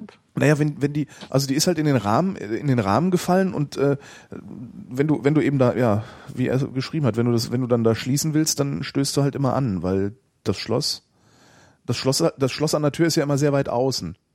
Ne? Ja. So. Und ähm, das, das hat ja, wenn die Tür zu ist, dann hast du ja einmal eine Seite, die mehr oder weniger plan abschließt mit der Wand. Mhm. Ja? Und von der anderen Seite ist die Tür aber doch äh, im Rahmen drin sozusagen. Ja. So, und auf der Seite, wo es im Rahmen drin ist, da ist es aus irgendwelchen seltsamen Gründen manchmal so, dass das Schloss zu weit in Richtung Rahmen ist, sodass man sich grundsätzlich irgendwie die Fingerknöchel anstößt, wenn man schließen will. Und das habe ich im Büro auch. Und ich habe nicht Mhm. verstanden, warum das so doof ist. Also warum das so ist, habe ich nie verstanden. Ja. Hm. Weiß ich nicht, vielleicht weil das, das, das, das Türblatt an der Stelle, wo, wo das Schloss sitzt, nicht, nicht breit genug ist, sodass man es weiter nach links machen kann, kann ja eigentlich auch nicht sein. Tradition. Rahmen- Tradition, sehr gut. Aus Traditionsgründen ist das so, mein lieber André. Geht doch. So, der Markus mit C. Ja, wüsste gerne. In Redaktionsstuben gibt es, zurückhaltend gesagt, Uneinigkeit über den Umgang mit Neonazis. Äh, In was für Stuben? In was für Stuben Redaktionsstuben. Der Markus Aha. ist Redakteur offensichtlich. Häufige Positionen sind erstens konsequent außen vor lassen, weil die mitunter so geschickt reden und agieren, dass man zu ihrem Sprachrohr wird, ohne das zu wollen. Zweitens zu Wort kommen lassen, in der Hoffnung, die entzaubern sich selbst. Drittens über, aber nicht mit ihnen reden. Oder viertens Kommentar, Kommentar, Kommentar. Mit Abstufungen dazwischen. What would Vrindheit do? Äh, Wie würden wir mit Neonazis umgehen? Ähm, Also ich rede mit denen nicht. Mache ich nicht. ich auch nicht. Und ich finde auch die, die ständige Ästhetisierung von, ich weiß nicht, ob man Ästhetisierung sagen kann. Einfach, wenn man Neonazi auch als äh, Neonazis nimmt als Stoff für Erzeugnisse der Kultur. Da nervt es mich schon. zum Beispiel, also Zum Beispiel, ähm, ich habe letztens äh, diesen Film gesehen, Kriegerin. Kennst du den? nee. Das ist von dem Regisseur, der jetzt Feuchtgebiete von Charlotte Roche verfilmt. Aha. Das ist ein sehr guter Film über so eine Nazi-Braut und ähm, ihren Versuch auszusteigen. Und ich habe mich erstmal richtig erschrocken, als dort das Milieu porträtiert wurde, weil ich selber mal in so eine Nazi-Hölle rein musste. Also nur kurz, ja. Das, ich war mit einem Freund ähm, unterwegs und der wollte sich was zu kiffen holen, abholen von seinem Dealer. Ja. Aber die haben halt in so einer Nazi-Bude gewohnt.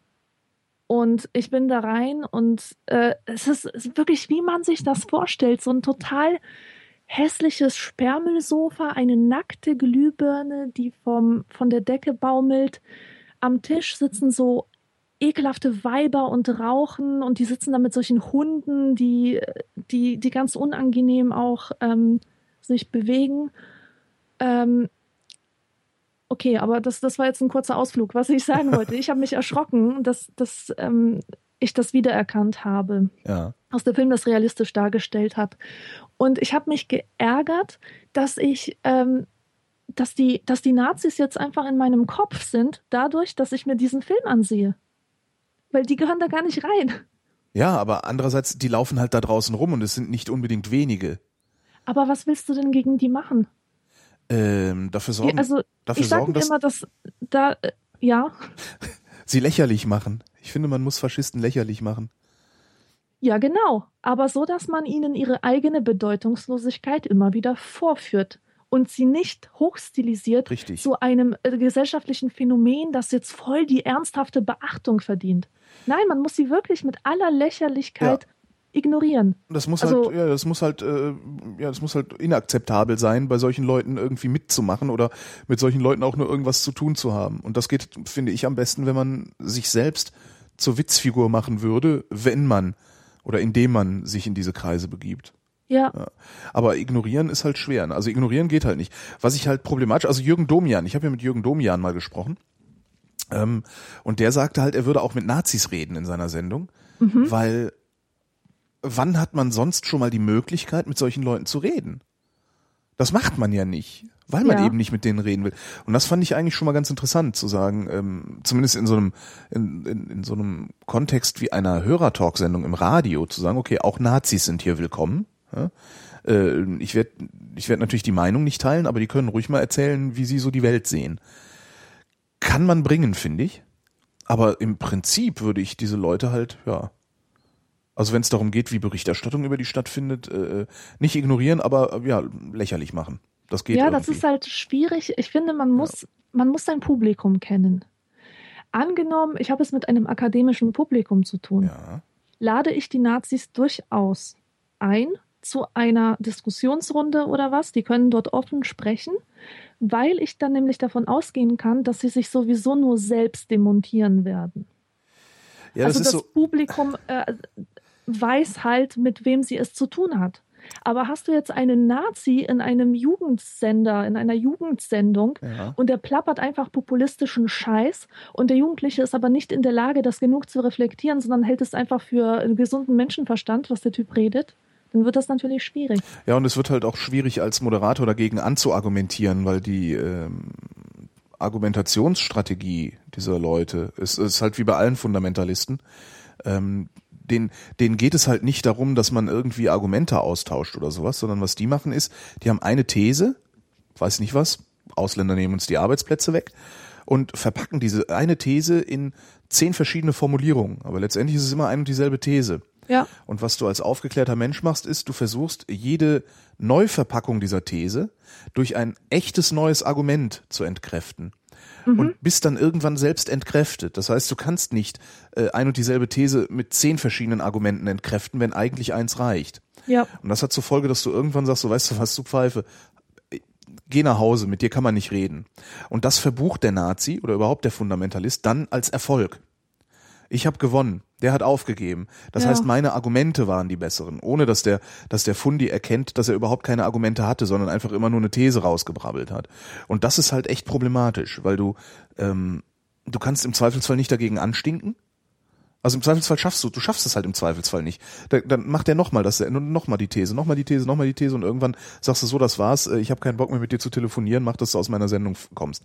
ja. Ähm, und damit erreichst du natürlich, wie du sagtest, das Gegenteil. Ne? Also damit ähm, erreichst du im Zweifelsfall, dass die Orientierungslosen sich denken, siehste, der Nazi hat gewonnen, ja, der Typ, der sich da im Radio für anständiger hält, hat verloren, also mache ich mal lieber bei dem Nazi mit, weil ich will ja grundsätzlich bei den Gewinnern dabei sein erstmal. Ja, Und das ist echt schwierig. Und darum ist es halt auch schwierig, Nazis überhaupt ein Podium zu geben, auch überhaupt in irgendeinem Medium ein Podium zu geben, weil du immer Gefahr läufst, dass diese, diese komische, äh, fundamentalistische Diskussionsstrategie, dass die durchschlägt und dass sie, dass sie damit erfolgreich sind. Ähm, Und allein deswegen würde ich die schon nicht zu Wort kommen lassen wollen. ja. Und sonst über sie berichten. Aber weil man muss auch nicht, also Wiglaf Droste hat mal gesagt, ja, warum soll ich denn mit Nazis diskutieren? Worüber denn eigentlich? Weil es ist doch hinlänglich bekannt, was diese Leute wollen. Ja, So, da gibt's doch nichts mehr zu diskutieren. Und das nächste Problem ist, in dem Moment, wo ich mit jemandem über irgendetwas diskutiere, mache ich das Thema salonfähig. In dem Moment, Eben, wo ich mit einem ist es, Nazi ja. über seine Inhalte spreche, tue ich ja so, als wären diese Inhalte überhaupt diskussionsfähig, als wäre der Ja. überhaupt satisfaktionsfähig. Äh, ja, das ist äh, allein das ist ja schon was, was ich nicht möchte. Ja, es gibt halt Dinge, die finde ich so inakzeptabel, die, die werde ich nicht dadurch aufwerten, dass ich darüber rede. Oder ernsthaft mit ihnen darüber rede. Ja. genau. ja. Oh, und eine Nachfrage hat Markus auch noch. Stellen wir Deutsche uns hier eurer Meinung nach besonders dämlich an? Weiß ich nicht. Schwer zu sagen, ja. Ich, ich höre, wir sind halt ein bisschen verkrampfter, weil wir haben zweimal Europa oder halb Europa in Schutt und Asche gelegt äh, und versucht, mehrere Millionen Menschen einfach mal auszurotten. Äh, Ja. Und ich glaube, da darf man dann auch mal Ich- verkrampfter sein, beziehungsweise sollte man dann auch was verkrampfter sein. Verkrampftheit und Verklemmtheit, das ist nicht unbedingt was Schlechtes. Nee, also nee, so nee. beim Thema Nazis finde ich das im Gegenteil sehr gut. Ja. Nachahmenswert. Ja, ja, also das ist auch dieses, äh, wie das, ja, genau der, der rechte Kampfbegriff für diese Verklemmtheit ist ja äh, Political Correctness. Ja, Ähm, aber ich finde das halt im Prinzip ganz gut. Also wenn es nicht ein rechter Kampfbegriff wäre, würde ich mehr Political Correctness fordern. mhm. Aber das ist halt auch so ein Nazi-Wort, das ich deswegen nicht benutzen werde. Mal gucken, ob es noch erfreulichere Themen hier gibt. Der Bartosz. Bartosz. Ist das ein polnischer Name? Nee, ne? ja, Ja? doch. Oh. Der Bartosz wüsste gerne, warum nutzt kaum jemand den feinen Bedeutungsunterschied zwischen anscheinend und scheinbar? Weil niemand den Unterschied kennt. Eigentlich sollten diesen Unterschied alle kennen, Ja, aber, aber sich steht ja- trotzdem nicht dran halten. es steht also halt ich falsch kenne in der den Zeitung. sehr wohl, aber ich halte mich nicht dran. Das finde ich aber jetzt anscheinend doof. ähm, Tja, Es- scheinbar hast du mich nicht richtig verstanden. das, das Problem ist, dass solche Sachen ja mittlerweile schon falsch in der Zeitung stehen. ja, eben. so dass du überhaupt nicht mehr in, in so einem so einem unterschwelligen Alltagslernprozess äh, mitbekommst, was damit denn gemeint sein könnte. Das ist genauso wie äh, dieses Jahres und diesen Jahres. Mhm. Es ist halt der September dieses Jahres und nicht der September diesen Jahres. Ähm, und es steht trotzdem ständig falsch in der Zeitung. Ja, ist auch was im Übrigen was ist, was mich sehr, sehr ärgert. Ich finde immer, wenn man, wenn man wirklich, die drucken das, das heißt, die, ne, da, ist irgendwie Zeit im Spiel, das ist nicht live, was da passiert. Das heißt, man kann eine Qualitätskontrolle machen und es passiert trotzdem und das finde ich echt übel. ja. Wobei ich eh mittlerweile Zeitungen nur noch übel finde, tragischerweise. Hm. Warum denn? Also dieses, das gedruckte, dass man da mit so einem Zelt gleich sitzt. Nee, das ist ja eigentlich, finde ich das ganz angenehm und, und fand das auch immer sehr angenehm, irgendwie sonntags mich mit der Zeit hinzusetzen und die, ne, den Tisch komplett zu belegen damit und so. ähm, das hatte schon was Romantisches. Ja, ich habe mittlerweile ein Problem mit der Zeitung, weil ich die für unseriös halte. Also die Verlage haben jetzt zuletzt in dieser ganzen Leistungsschutzrecht-Debatte, jetzt wird's Innenpolitik, ähm, in der Debatte über das Leistungsschutzrecht haben die einfach ihre Leser verraten, indem sie ausschließlich einseitig, ausschließlich zu ihren Gunsten berichtet haben und äh, gleichzeitig aber immer das Argument gebracht haben, dass das Überleben der Presse für eine äh, ausgewogene Meinungsbildung und, und Demokratie und so unerlässlich wäre. Das heißt, sie Ja. haben behauptet, ihr Überleben sei unerlässlich und haben das dann konterkariert durch Kampagnenberichterstattung.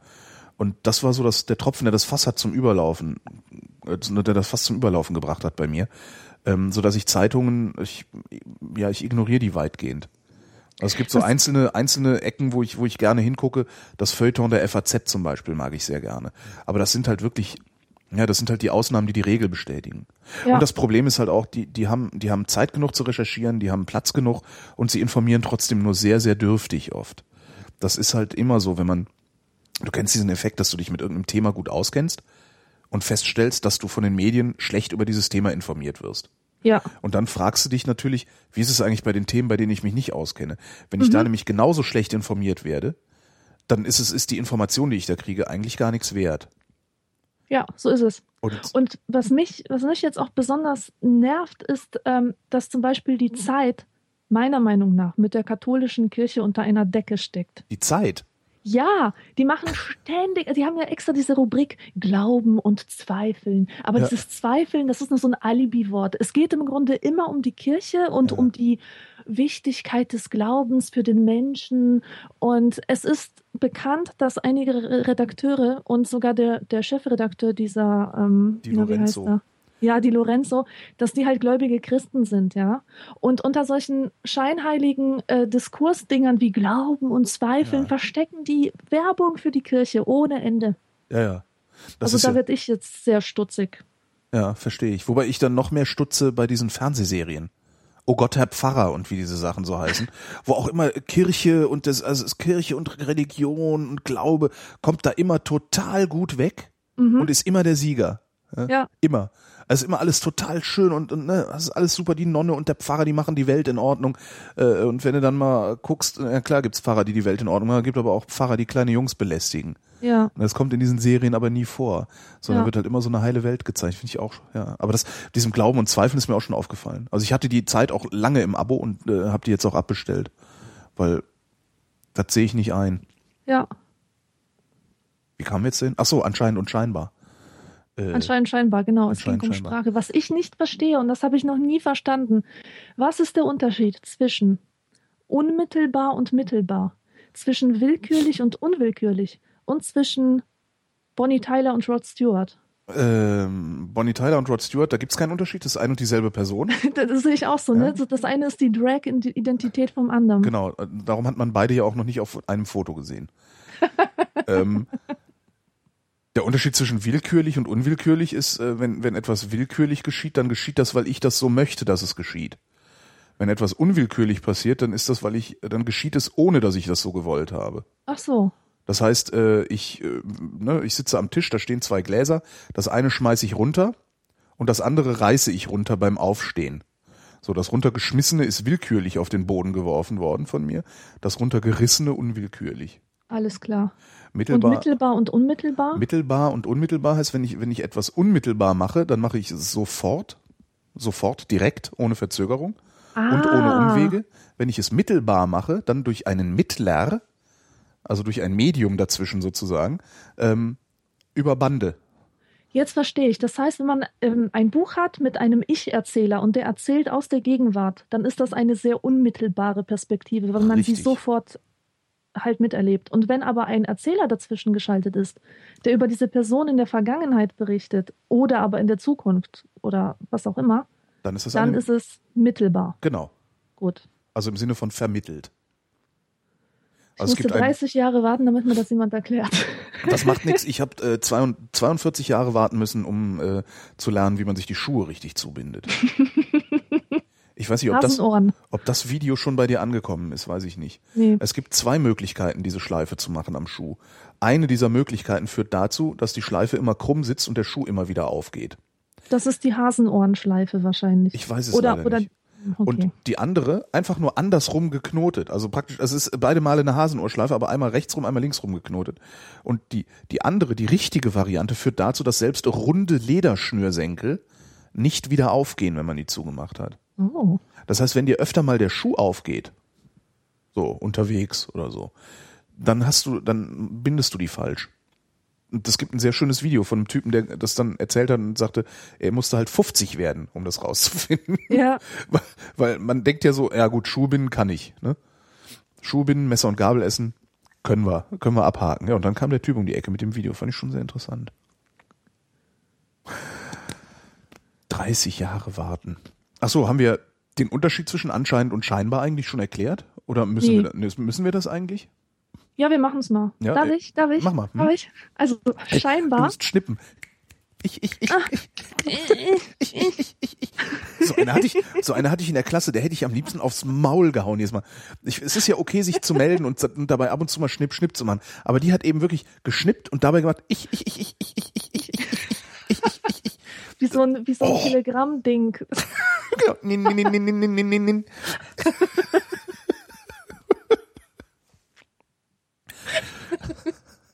Oh Mann.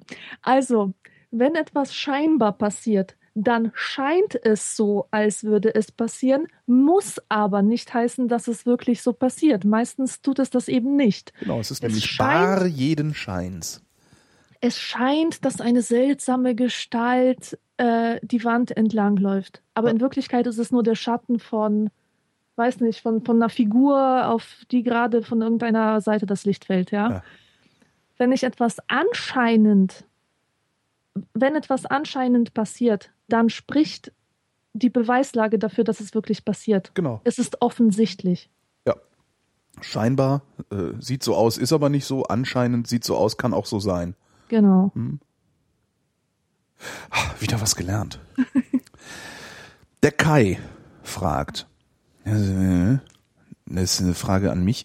Äh, ich hatte dir vor einiger Zeit die Serie Danger Five erzählt. Hast du sie dir bereits angesehen? Falls ja, wie fandest du sie? Falls nein, weshalb nicht?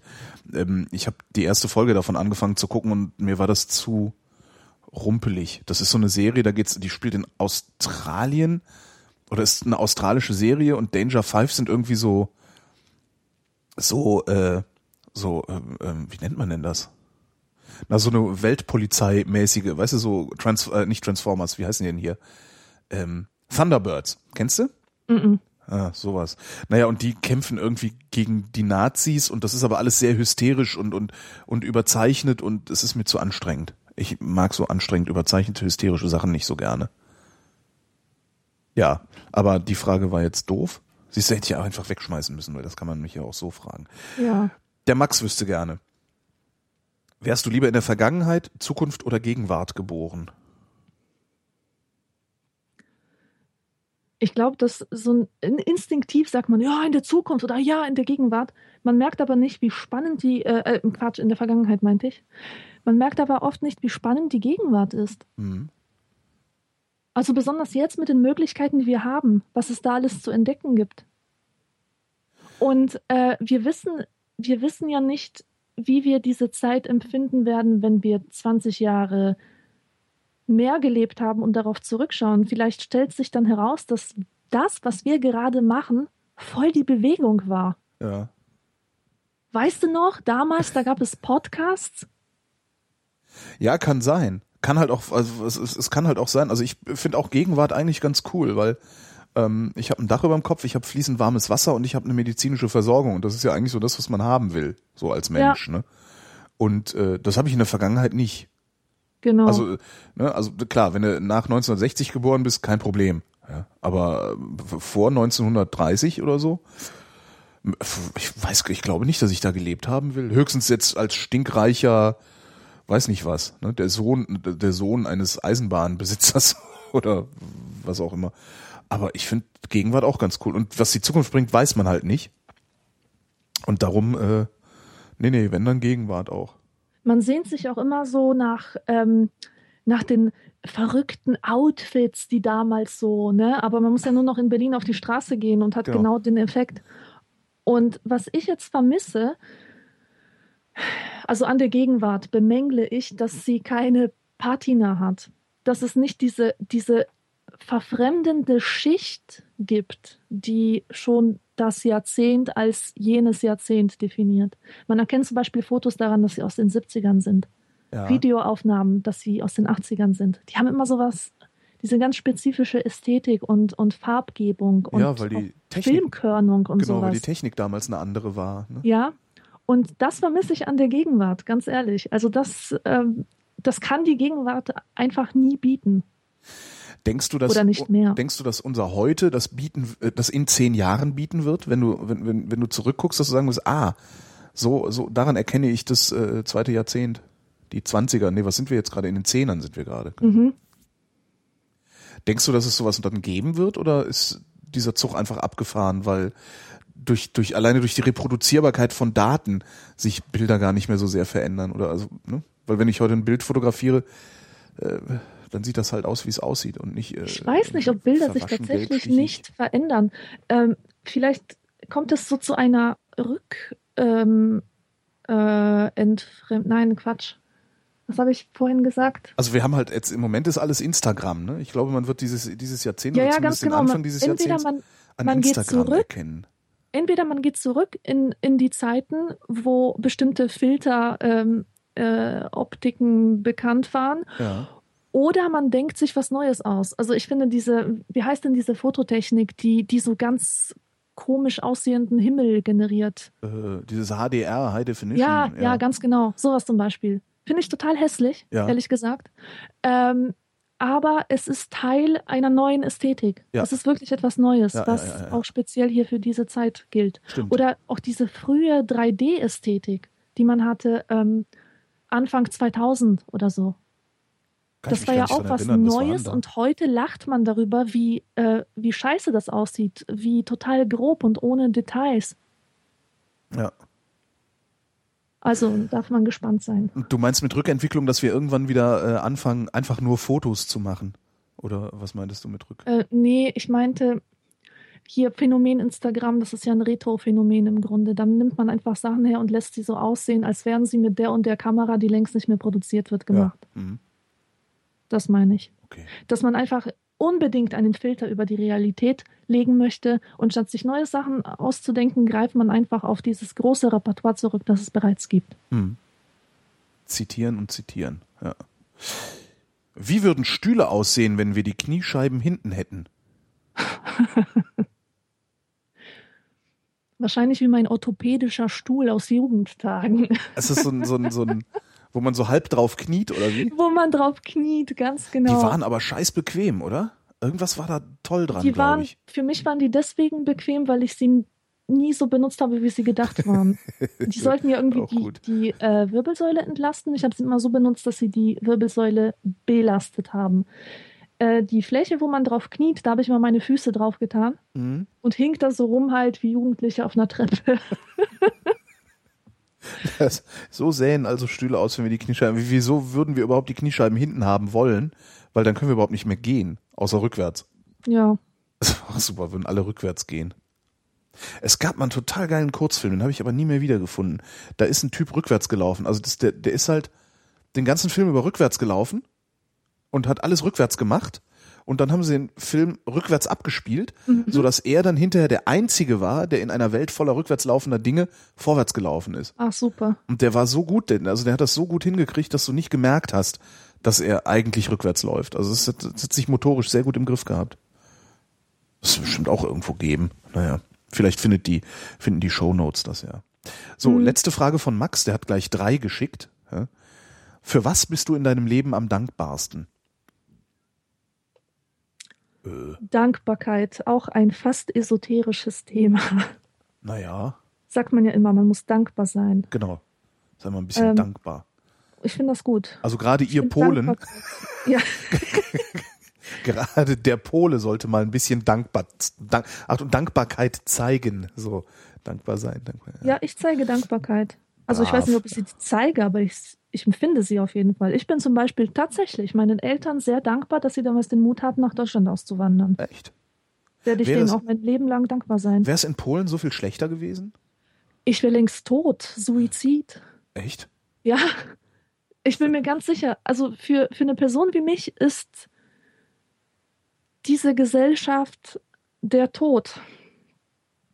Das ist, es ist einfach alles so konservativ da Ja. und so, so äh, repressive Verhältnisse. Die, die Gesellschaft ist, die würde mich unterdrücken. Aha. Ich merke das. Ich merke das, wenn ich mal wieder da bin und Also behandelt werde wie eine defekte Gebärmaschine. Ah, okay. Also ich wollte gerade fragen, also auch heute noch würde die dich unterdrücken, also wo, wo, wo, wo Polen ja längst in der Moderne angekommen ist. Oder Absolut, auf dem, auf dem strukturell Dorf, zumindest in der Moderne auf dem angekommen. Dorf ist es so, ja. Krass. Also wenn man da nicht in die Schemen, äh, in die gesellschaftlichen Schemen hineinpasst, hat man es wirklich schwer. Also wahrscheinlich wäre ich in Polen sowieso äh, nicht lange im Dorf geblieben, sondern wäre irgendwie in eine Großstadt abgehauen. Mhm. Aber alles in allem bin ich echt froh, dass ich sofort in einer liberalen Gesellschaft aufwachsen durfte. Ja. Dass ich mir nicht Denkgewohnheiten ähm, angewöhnt habe, die, äh, die ich dann überwinden müsste. Defekte Gebärmaschine. Ja, also man Ja, fragt ich- mich, wo denn meine Kinder bleiben. Und was total interessant ist, ähm, angenommen, ich gehe mit meiner Mutter durch das Dorf und wir treffen Frauen. Ja. Dann sprechen die uns an. Sie reden aber nur mit meiner Mutter und über mich in der dritten Person, obwohl ich dabei bin. Warum machen die das? Oder also ist das normal in Polen? Also ist das so Ziemlich normal, ja. Oh, ja. Also ich, ich glaube, das ist deshalb, weil ich bin halt so lange die Tochter meiner Mutter, solange ich keine eigenen Kinder Ah. habe. Denn das macht mich zum Subjekt. Fräulein. Sozusagen. Du bist also Fräulein und Fräulein wird behandelt, handelt nicht selbst. Exakt, ganz Ah, genau. okay. Ich, natürlich machen die Leute das nicht bewusst, ja, denen ist das nicht klar. Die, die behandeln mich jetzt nicht so, weil sie denken, hm, die verstößt gegen die Erwartungen, deswegen behandeln wir die so. Die wissen es einfach nicht besser. Mhm. Ja, dann kann ich nachvollziehen dazu. Also ist das, ist das eigentlich eine sehr, wie geht's den Männern in Polen? Ist das eine Ah. sehr stark patriarchalisch Total, organisierte? total. In Polen gibt es ja den benevolenten Sexismus, ne? Den Das verstehen, immer, das verstehen immer alle nicht. Ja. Äh, benevolent bedeutet ja wohlmeinend. Mhm. Das heißt, man nimmt ein Geschlecht her und sagt, wir, also Männer sagen, wir lieben unsere Frauen, Ja. denn sie opfern sich so sehr auf. Sie sind so zart und so schutzbedürftig. Und ähm, wir müssen sie deswegen überall hinbegleiten, besonders in der Dunkelheit. Wir müssen ihnen die Tür aufhalten, den Mantel abnehmen, ihnen zum Frauentag Blumen schenken. Und ähm, dank solcher Gesten, die im Prinzip total folgenlos sind, Ja. ähm, haben Frauen die Illusion, dass sie als Frauen eine total große Wertschätzung erfahren. Das ist aber nicht so. Sie erfahren diese Wertschätzung nur solange sie genau in dieses Schema hineinpassen. Mhm. Sobald aber eine Frau sagt, ich bin aber keine Mutter, ich bin eine Karrierefrau oder ich bin einfach eine Frau, die keine Kinder will oder ich bin lesbisch, sobald das nicht mehr passt, gilt diese Frau nicht als Frau. Dann wird nämlich aus der Heiligen eine Hure. Ja. Und für die gelten dann nicht diese ganzen Höflichkeitsdinger, die sonst einem entgegengebracht werden. Und das ist halt die Gefahr bei diesen. Also man verhält sich, die Männer verhalten sich den Frauen äh, in Polen gegenüber sehr charmant und galant und was weiß ich, mit Handkuss und so. Handkuss ist dann noch verbreitet. Aber nur solange sie davon ausgehen, dass du ihre Kinder gebären wirst. Ja, ganz genau. Vielleicht auch Aha. nicht so sehr auf die Gebärfunktion beschränken. Nur äh, man muss halt sich feminin geben. Langes Ja. Haar haben, schön blond, kurzer Minirock, immer elegant aussehen und weiblich. Ja, also eine ganz große Schätzung der Tra äh, Hoch Hochschätzung der traditionellen äh, Weiblichkeit ist dort. Was ich so faszinierend finde, ist, das ist halt direkt nebenan. Ne? Wenn ich mich jetzt ins Auto setze, ich brauche keine anderthalb Stunden, dann bin ich in Polen. Mhm. Und es ist so anders da. Das Ja, finde ich so anders. faszinierend. Da ist das echt, Ja. es ist halt wirklich nebenan. Obwohl es diffundiert ja auch da rein. Also das ist ja, da findet ja ein sehr interessanter Kulturaustausch statt äh, an der polnischen Grenze gerade.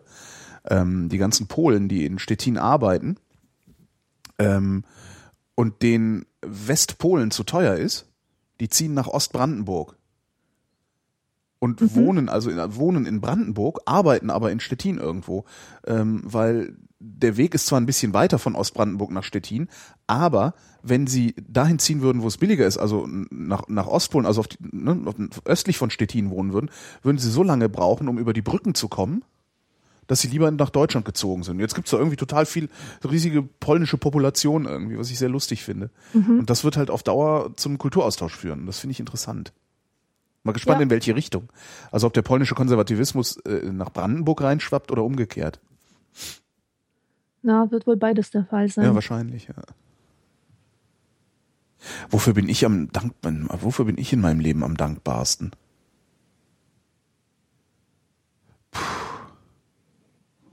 Ich würde jetzt, also, das naheliegendste ist irgendwie, dass ich was mit meinem Job erzähle.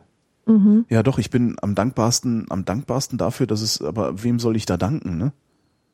Dass es Man gelungen ist, dass es, dass es gelungen ist, also dass ich das Glück habe, mit, mit etwas mein Geld zu verdienen, das mir nicht wie Arbeit vorkommt. Ja.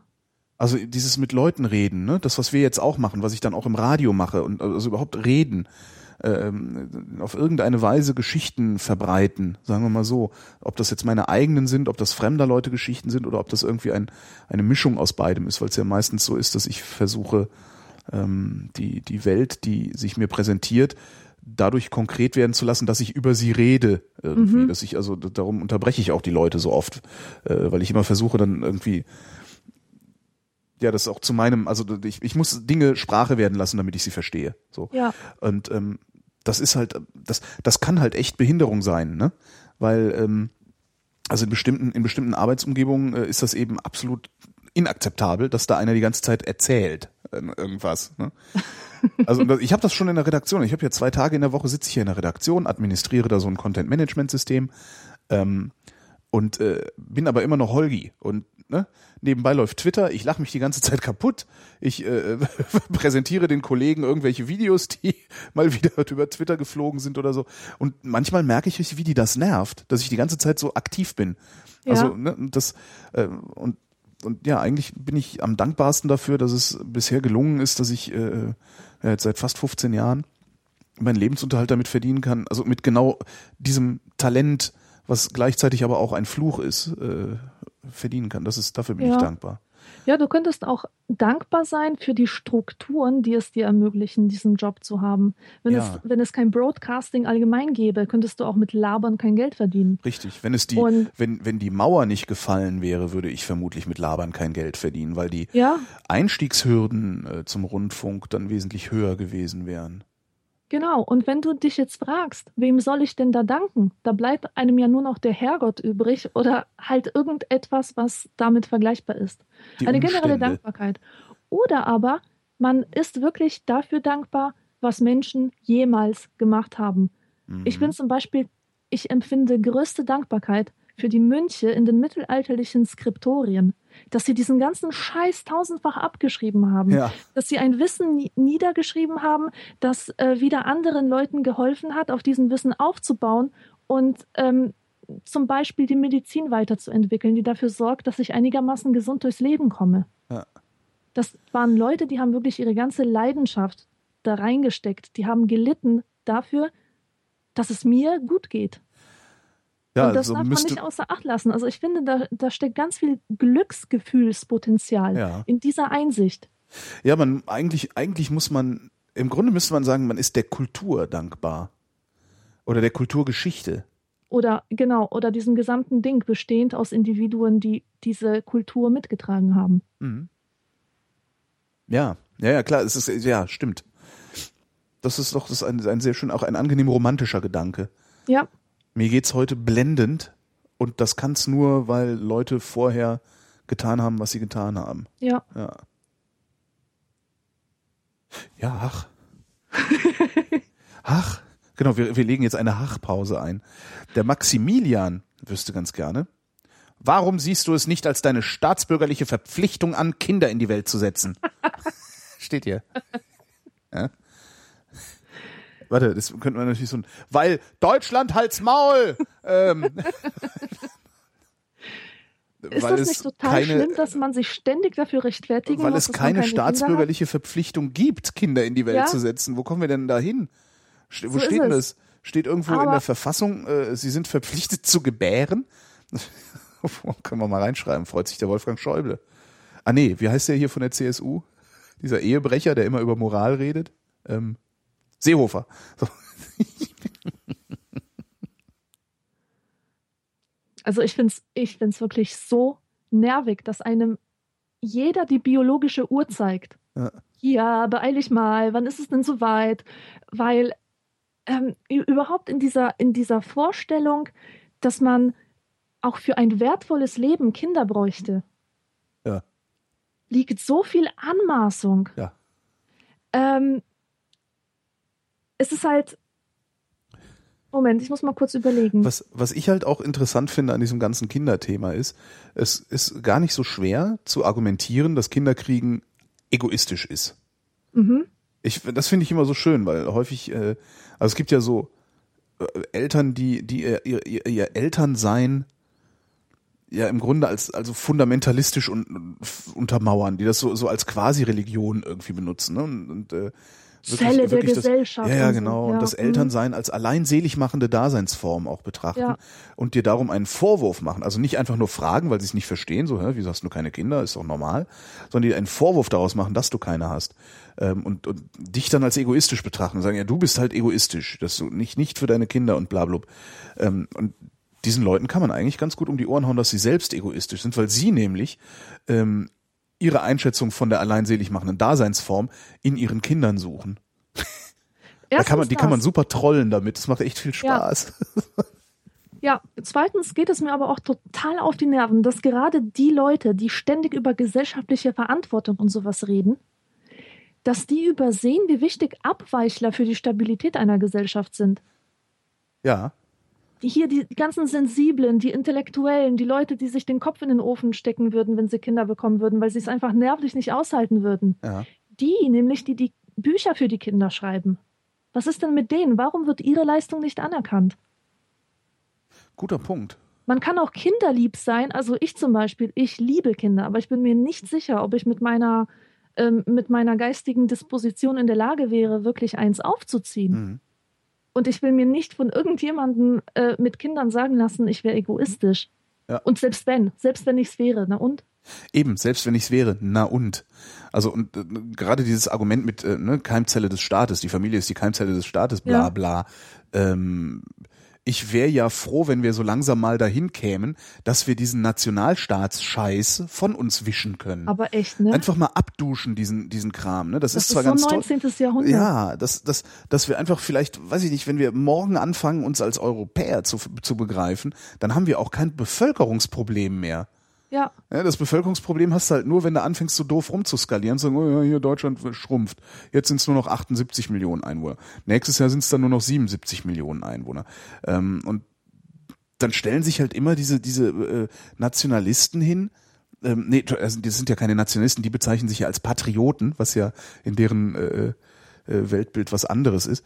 Äh, stellen sich halt hin und, und, und sagen, Deutschland schrumpft, wir sterben aus. Wo ich dann auch mal denke, nee, tun wir halt nicht, wir sind sieben Milliarden. Ja? Wir sterben hier nicht aus. Also, das kannst du mal vergessen. Also hier, laufen so viele Menschen rum, die können gar nicht alle auf einen Schlag aussterben. Das geht halt nicht. genau. Und, Genau, und, dass die immer so totalitär denken müssen, ne? ja, ja, das ist schlimm. Also das Wenn ist, jeder so denken würde, aber es denkt nun mal nicht nee, jeder eben, so. genau. Wenn das- jeder klauen würde, es würde nie jeder klauen. genau. Das ist so ein äh, klassisches, äh, na, wie heißt das? Logischer Fehlschluss. Ja, es ist halt für die Spießer. Also die, die, die damit halt äh, versuchen zu verargumentieren, dass ihr Lebensentwurf der richtige ist und alle sich danach zu richten haben, wie sie Ja. leben. Wo kämen wir denn dahin? Ja. So ist es. Außerdem, außerdem, die Leute, die ihre ganze Energie nicht auf, für Kinder verplempern, ja, die haben vielleicht wirklich die Energie übrig, um, um wirkliche Erziehungsarbeit an Kindern zu leisten. Noch viel schöner. Oder? Äh, der Chat sagt gerade, viele Leute können zu dieser Gesellschaft auch nichts weiter beitragen als ihre eigene Reproduktion. Oh ja. Das ist das coolste Argument, dass wir, wenn der nächste, so, warum hast du eigentlich keine Kinder? Kinder sind total wichtig.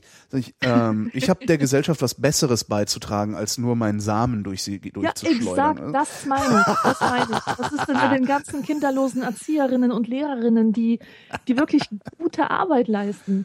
ah, ja, das, äh, Für die, für die mancher äh, Frau, Hausfrau, die da mit fünf Kindern gesegnet ist, äh, einfach nicht die Energie, nicht das, nicht das Potenzial hat. ist halt Arbeitsteilung.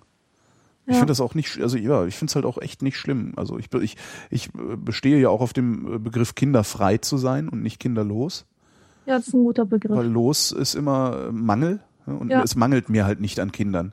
Ja. Ja, Ganz im Gegenteil, nebenan das Geplärre, das hält ja keiner aus. Staatsbürgerliche Pflicht, super. Ja, super. Vor allem hier noch nicht mal irgendwie, noch nicht mal äh, viele Grüße drunter geschrieben. Sehr schön. So. Renke wüsste gerne, fühlt ihr euch erwachsen? Und falls ja, wann habt ihr angefangen, euch erwachsen zu fühlen?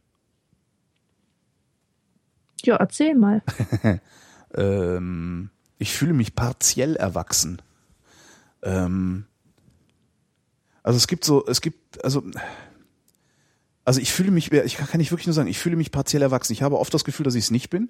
Also dass ich nicht in der Lage bin, hinreichend Verantwortung zu übernehmen für mich und andere. Mhm. Dass ich nicht in der Lage bin, mein Leben in meine eigene Hand zu nehmen. Ja. Und also, was es da so alles geben mag. Ähm, aber es gibt so Momente, da fühle ich mich sogar sehr erwachsen. Zum Beispiel, wenn ich sage, ich stelle mich an der Diskothek nicht an in die Schlange. Sondern ich gehe dann da nicht hin. Mhm. Ähm, und und äh, selbst wenn es die tollste Diskothek aller Zeiten ist, äh, werde ich nicht dahin gehen, mich erst eine halbe Stunde oder länger anstellen, um dann vom Türsteher weggeschickt zu werden. Ja. Das sind so Sachen. Ich habe bestimmte oder auch Kleidung. Ja, ich ziehe mir halt ein weißes Hemd an. So.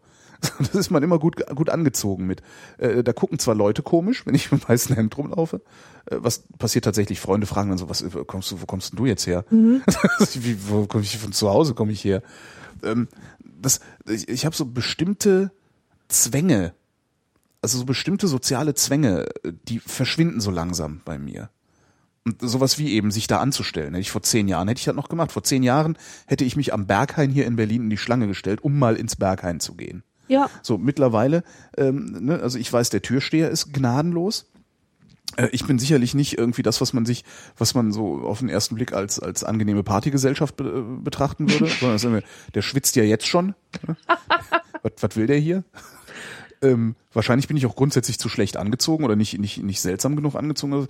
Aber ich will diese ich, ich will das halt gar nicht ausprobieren. Ich würde da gerne mal reingucken ins Berghain natürlich, aber ich weigere mich halt mich da draußen anderthalb Stunden hinzustellen, um dann vom Türsteher eventuell auch noch äh, gesagt zu kriegen, du kommst hier nicht rein. Mhm.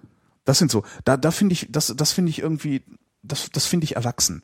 Also es ist einfach zu sagen, so, nee, ich, ich brauche diesen Quatsch ich nicht. Nötig. Ich muss mir die Haare auch mhm. nicht bunt färben, ja. äh, um, um äh, bunt zu sein. Weil ja. wird man davon ja sowieso nicht. Bunte Haare machen ja nur die Haare bunt, aber nicht den ja. Charakter. So ist es. So, so, und, und, und ja, all solche Sachen, die ich früher noch gemacht habe. Außer das mit dem Haarefärben. Aber für mich hat die ganze Zeit mit dem Kopftuch rumgerannt. Weißt du? Ja. Das ist halt auch albern. Also diese ganzen Dinge, die man, die man wenn man junge Menschen anguckt, albern ja, findet. Ja, man tut die einfach nur, um anderen potenziellen Freunden zu signalisieren, dass man äh, zu ihrer Szene gehört. Genau, um, ja. also für eine und, Außenwirkung macht man das. Und, genau, ja. und das wird einem im Laufe der Jahre einfach immer unwichtiger, weil genau. man auch äh, längst gemerkt hat, dass es nicht auf den Musikgeschmack und äh, Musikgeschmack und dass das dazugehörige ähm, drumherum ankommt. Ja. Was dann das Ganze noch so ein bisschen konterkariert, ist halt der Umstand, dass ich ähm, meinen Lebensunterhalt mit Öffentlichkeit verdiene.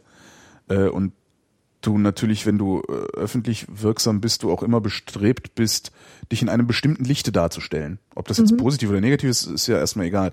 Aber äh, letztendlich führt das dann natürlich wieder dazu, dass auch vieles, was ich tue, äh, tue ich für ein Außen und nicht für mich. Mhm. Oder zumindest für uns beide, für ein Außen oder dann die, das, was dann von außen auf mich reflektiert oder sowas. Das konterkariert das ein bisschen. Aber immer wenn ich eben nicht öffentlich unterwegs bin, also irgendwas mache, was rein privat ist, merke ich, dass ich doch äh, an bestimmten Stellen sehr, sehr erwachsen bin. An bestimmten ja. Stellen noch gar nicht. Ja. Ich hatte als Kind ein sehr interessantes Konzept von Erwachsensein. Ich habe immer schon Tagebuch geführt. Mhm. Erste Info, zweite Info, ich war schon immer sehr albern. Mit mhm. albern meine ich einfach eine jederzeit Bereitschaft zum Spiel. Ja. Das ist Albernheit, also weil ich bin ja auch sehr albern. Ja. Aber ich spiele halt nicht. Ja, aber spielen doch, doch, du spielst. Ja. Jeder Mensch spielt, jeder Mensch, der irgendwie was rummacht da, der spielt mit irgendwas. Ja, stimmt. Ähm, ich habe jedenfalls in mein Tagebuch geschrieben, liebes Tagebuch, morgen werde ich zwölf Jahre alt. Höchste Zeit, mit der Albernheit aufzuhören du darfst nicht mehr so viel spielen, du darfst nicht mehr so und so, ja. Und ja. ich habe mir wirklich Jahr für Jahr, bis zu meinem 14. Lebensjahr, glaube ich, habe ich in mein Tagebuch geschrieben, du musst dich jetzt zusammenreißen. Also ich muss mich jetzt zusammenreißen, ich muss jetzt erwachsen sein. Das bedeutet, keine Radiosendungen mehr mit meinem Bruder aufnehmen. Nicht mehr draußen rumlaufen und so tun, als wäre ich eine Prinzessin gefangen in einer verzauberten Welt. Mhm. All solche Sachen habe ich mir selbst verboten, weil ich dachte, dass sich das einfach nicht mehr gehört. Und im Grunde war, war alles Spiel, was ich damit meinte. Das war nur kreativer Ausdruck. Mhm. Dagegen ist nie irgendwas einzuwenden. Aber ich habe mir eingebildet, man muss langweilig werden und ideenlos, um erwachsen zu sein. Und irgendwie bis zu meinem 15. Lebensjahr hatte ich die Überzeugung und dann habe ich sie fallen gelassen.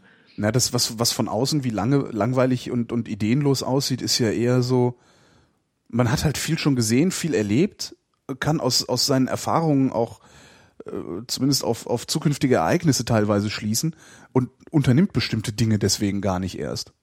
Also das ist Mhm. halt, ne? Also man, das ist halt, ich, ich habe das total oft, dass ich sage, nee, ja, macht ihr mal. Ich mach da nicht mit oder ich komme da nicht mit, das ist sowieso nix für mich. Ja. Und dann auch mal, äh, sei doch nicht so langweilig, kannst du nicht jetzt aufstecken. Ich bin auch so, Alter, ich, ich stecke halt nicht auf, sondern ich weiß, was mich da erwartet. Ähm, also gehe ich da nicht hin. So, Das ist, glaube ich, auch was, was Erwachsensein ausmacht. Ja. Dass man einfach so auch eine gewisse Gelassenheit dann vielleicht auch noch mitbringt. Aber was Renke fragt, ist auch, wann war der Zeitpunkt, wo, wo, wo, wo das angefangen hat? Das kann ich nicht sagen. Das kann ich nicht sagen, aber es war deutlich, deutlich über 30, dass ich das erste Mal gedacht habe, huch, hier passiert sowas wie Vernunft bei mir. Also, ja. Ich hatte das nicht. Noch nicht. Also ich bin sowieso überzeugt, dass man nur zu. Also ich, ich habe ein Selbstbild als Kind, dessen Körper verfällt. Ich, ich habe ja immer noch den gleichen Geist, sozusagen, mit dem ich geboren wurde. Das ist so ein Satz, den die Oma sagen könnte. Kind, dein Körper verfällt. Muss mehr Möhren essen. Möhren gegen Körperverfall. Sehr gut. Nee, ich glaube da nicht dran. Ich glaube, Erwachsensein ist genauso ein herbeigeredetes, theoretisches Konzept wie die Kindheit. Die Kindheit gab es ja auch nicht immer, ne? Also das, das Ja. ist ja auch nur ein theoretisches Konstrukt. Mhm. Ja, vielleicht ist Erwachsensein auch irgendwas, was man sowieso nur werden kann, wenn man Kinder hat. Vielleicht gehört das irgendwie auch zusammen. Ich glaube nämlich Also- auch, ja. Ne, dass du in dem Moment, wo du, wo du Kinder hast, gibst du halt, du gibst halt dein Leben auf. Genau. Für jemand anderen. Natürlich ist Ja. das immer noch dein Leben und äh, aber, aber letztendlich dein, dein, du bist in deinem eigenen Leben nicht mehr die erste Geige. So, das ist ja und du kannst auch nicht mehr bestimmen, wer die erste Geige in deinem Leben ist. Sondern ja, das Kind ist die erste Geige und das bleibt's halt auch. Ja. Du siehst das jetzt so, ne? Aber wenn ich wieder zu diesem ähm, Beispiel mit Polen zurückkehren darf. Mhm. Ähm, für polnische Frauen ist Eltern werden oder Mutter werden eher eine Emanzipation und keine, keine Knechtung, weil man eman emanzipiert sich in diesem Moment ja von seinen Eltern. Ja. Man ist damit nicht mehr diejenige, über die in der dritten Person geredet wird, sondern hat sein eigenes Leben, seine Mhm. eigene Familie, ja. Und das ist, wird von vielen, glaube ich, als ähm, Schritt in die Freiheit empfunden. Verstehe. Also so kann man es halt auch sehen. Ha. Kommt natürlich auch immer auf die Gesellschaft an. Das heißt, Erwachsensein wäre auch abhängig von, ja, von der Gesellschaft, in der man lebt. Wär- Ja. Ja, Malte, Malte Welding erzählte neulich, dass es irgendwie so Eingeborene gibt irgendwo. Äh, da werden, da, da werden die äh, Kinder, also die Jungs, von den Frauen isoliert aufgezogen. Nee, warte mal, erst von den Männern isoliert aufgezogen und wenn die dann irgendwie zehn Jahre alt sind oder so, werden die zusammengeschlagen Aha. und müssen, werden dann zu den Männern gepackt und die müssen dann ständig den Männern einen blasen und schlucken. Was? Ja, das ist äh, das Erwachsenwerden, weil die brauchen Krieger und keine Weicheier. Und die haben so viel Angst vor, vor also und, und Sperma ist nämlich männlich und Blut ist weiblich. Ach du Und- Scheiße. Ja. Und davor, davor haben die so viel, also die haben so viel Angst vor Weiblichkeit, dass die eben wohl die Angst vor Menstruation haben. Ich glaube, der hat das sogar aufgeschrieben neulich. Das ist total krass, oder? Ich meine, so hier, Schluck, damit du ein Mann wirst. Das ist interessant, Wahnsinn. ne? Aber so ähnlich ist es ja auch ähm, in der Türkei. Da müssen Kinder auch schlucken, damit sie ein Mann werden? Nein, so. aber mit dieser Isol Isolierung. Also erst in den Anfangsjahren äh, sind die ähm, Jungs bei der Mutter und lassen sich von ihr verwöhnen. Mhm. Da bekommen sie ihre Pascha-Identität. Ich wollte gerade sagen, da, darum hast du auch so viele Soziopathen da, ne? Ja, ganz genau. Und dann, nach dieser Pascha-Identität, gehen sie ins Militär und da wird ihnen halt die Männlichkeit eingeprügelt. Ah. Und das gibt eine absolut ekelhafte Mischung. Mhm. Äh, eines, also dadurch entsteht ein, ein Charakter, der, kannst du dir ja vorstellen, was so ein Charakter, ähm, Na, ich habe das oft, also, mein, also alles, alle, alle Türken in meinem Bekanntenkreis, und die, die, die sind halt auch so aufgewachsen. Also auch verhätschelt durften alles als Kinder. ja, Nie, nie wirklich eine Grenze aufgezeigt worden. Und die Mhm. benehmen sich heute noch so. genau. Also es ist echt, echt schwer, äh, die denen klar zu machen, dass andere Menschen auch Bedürfnisse haben. So. Ja. Das ist schon äh, ganz interessant, ja. Mhm. Ja, das ist, äh, das führt, führt im Zweifelsfall zu Soziopathie, denke ich mal, ja. wenn man es auf die Spitze treibt. Ja. Und vor allen Dingen, wenn du, wenn du selber äh, vielleicht, wie nennt man das, ähm, geringer soziali gering sozialisiert bist ähm, und nicht reflektierst, was du da tust. Mhm, also das, genau. das ist ja dann immer noch mal ein Problem obendrauf. Also die, die aus meinem Bekanntenkreis, die Leute, die denken da halt drüber nach und äh, ja, arbeiten an sich. arbeiten an sich. Ja. Ähm, Christoph wüsste gerne. Lieber unglücklich verliebt oder unverliebt? Lieber unglücklich verliebt oder unverliebt glücklich? Beides ist total geil. Unglücklich verliebt oder unverliebt glücklich? Ich finde unglücklich verliebt total schlimm. Ja, aber ja gut. Du bist auch nicht so ein romantischer äh, Typ, oder? Nicht unbedingt, nee, eigentlich Also so eher tra nein. tragisch romantisch. Kannst du dem Gefühl einer fressenden Sehnsucht etwas abgewinnen? Nein, das ist schlimm. Das, das, das ist scheiße ist das. Also in jeder Situation, scheiße, würdest Ja. du kategorisch ablehnen? Ja, ich finde das furchtbar. Okay. Mich zu verzehren. Äh, nee, finde ich schlimm. Will ich gar nicht haben. Ich finde das super, aber ich bin total froh, dass ich aus dem Alter raus bin, wo man sowas hat. Na, weiß ich ja nicht. Also ich, ich weiß jetzt nicht, was passieren würde, wenn mich morgen meine Freundin verlässt. Also, weil dann hätte ich das wahrscheinlich schon. Ja. Ich habe jetzt eher so an, an, an unglückliche Liebe gedacht. Du meinst so den, den und noch nicht mal erreichbar. äh, Ja, ganz äh, genau, der Unerreichbare und so. Mhm. Nee, sowas habe ich irgendwie. Ich überlege gerade, gibt's sowas? Es gab mal die groß, größte Liebe meines Lebens, was ich mir eingebildet habe. Wo ich aber auch mittlerweile denke, mh, dass ich mir das eingebildet habe, liegt eher an einer psychischen Fehldisposition, die ich mal, die ich mal hatte und die mit der psychischen Fehldisposition dieser Frau sehr gut korrespondiert hat. Ähm, das ist, nee, das habe ich, habe ich so nicht. Ich kann ich mir auch gar nicht vorstellen, dass mir das passiert. Mhm. Dass ich also so, ich habe eine Kollegin, da schmelze ich jedes Mal weg, wenn ich die sehe.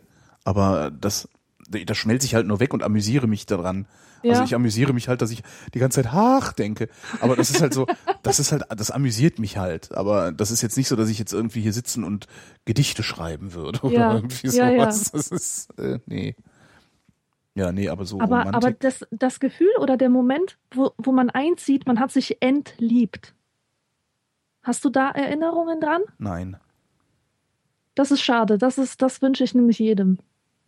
Nee, das hatte ich tatsächlich nicht. Also alle meine Beziehungen sind immer so geendet, dass, äh, dass ja, die sind immer irgendwie nicht komisch geendet, aber nie so, dass ich gesagt hätte, oh, mir ist die Liebe abhanden gekommen. Äh, wir müssen Ach das so, hier beenden. nein, auch das, auch das meine ich nicht. Ich so. meine auch nicht, dass man sich in einer Beziehung entliebt, sondern dass man unglücklich verliebt ist oder verlassen wurde Nein, nee, das kenne ich oder halt nicht. unglücklich verliebt ist und dann eines Tages, und das ist natürlich ungesund, immer ungesund, ne? Und eines Tages wacht man auf und denkt, dieser Typ bedeutet mir nichts mehr. Das hatte ich mal. Das, nichts.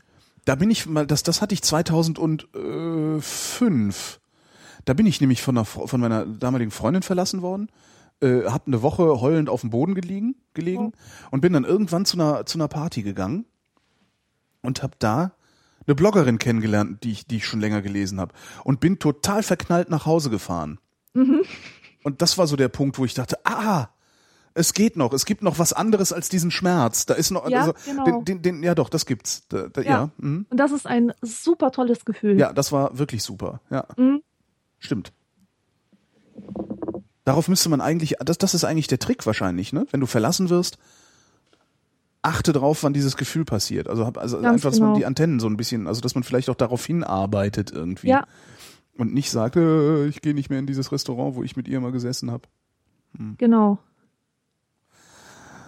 Ja, aber trotzdem, lieber unverliebt glücklich. Hm. Unverliebt glücklich, unverliebt. Ja, doch. Also statt, statt Doch, unglücklich verliebt, sagen. lieber Ja. unverliebt glücklich. Dann, ja. Ja, ja, ja, ja. Wo kommt man sonst hin? Der Sascha. Äh, Erstmal die Höflichkeitsvorstellung. Ich bin Sascha aus Geseke.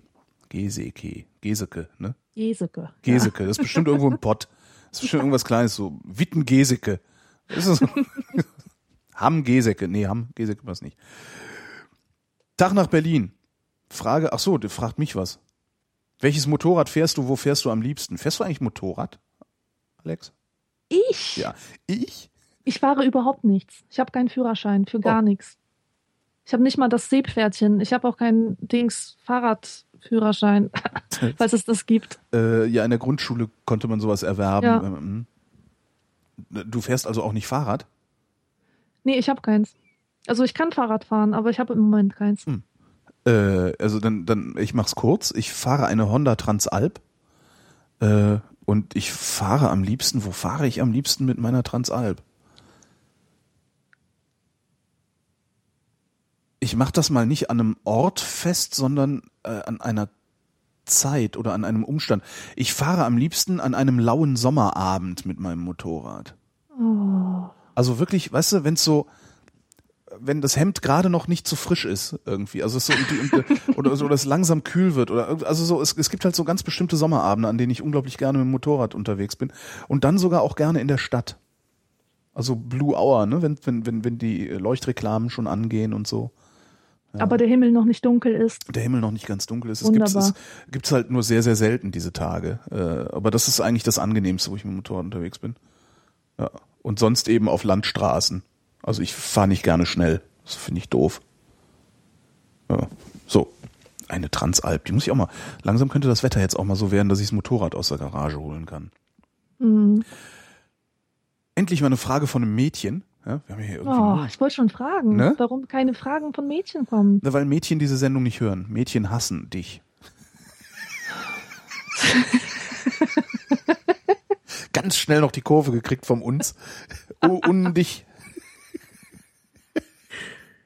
äh, Julia wüsste gerne. Friedrichshain oder Kreuzberg? Hm. Ja, Alex. Ich wohne ja nicht in Berlin, ne? Nur, Eben drum, ja, aber das ist, das ist aber das Tolle daran. Du hast also sozusagen den Blick aus dem wohlhabenden Südwesten. Also Kreuzberg, das ist für mich das SO36, wo sich ja angeblich Bela B. und Farin Urlaub von den Ärzten beim Pogo kennengelernt haben. Mhm. Auf dieser Vorstellung basiert alles, was ich über Kreuzberg zu wissen glaube. Ich war da wohl auch schon mal, aber keine Ahnung. Keine Ahnung. Kreuzberg ist so Multikulti, oder? Das ist doch ja, dieses. ja, kann man so sagen. Aber ist Friedrichshain mittlerweile auch. Und Friedrichshain war mal ein äh, so so Prenzlberg-mäßig. Wie?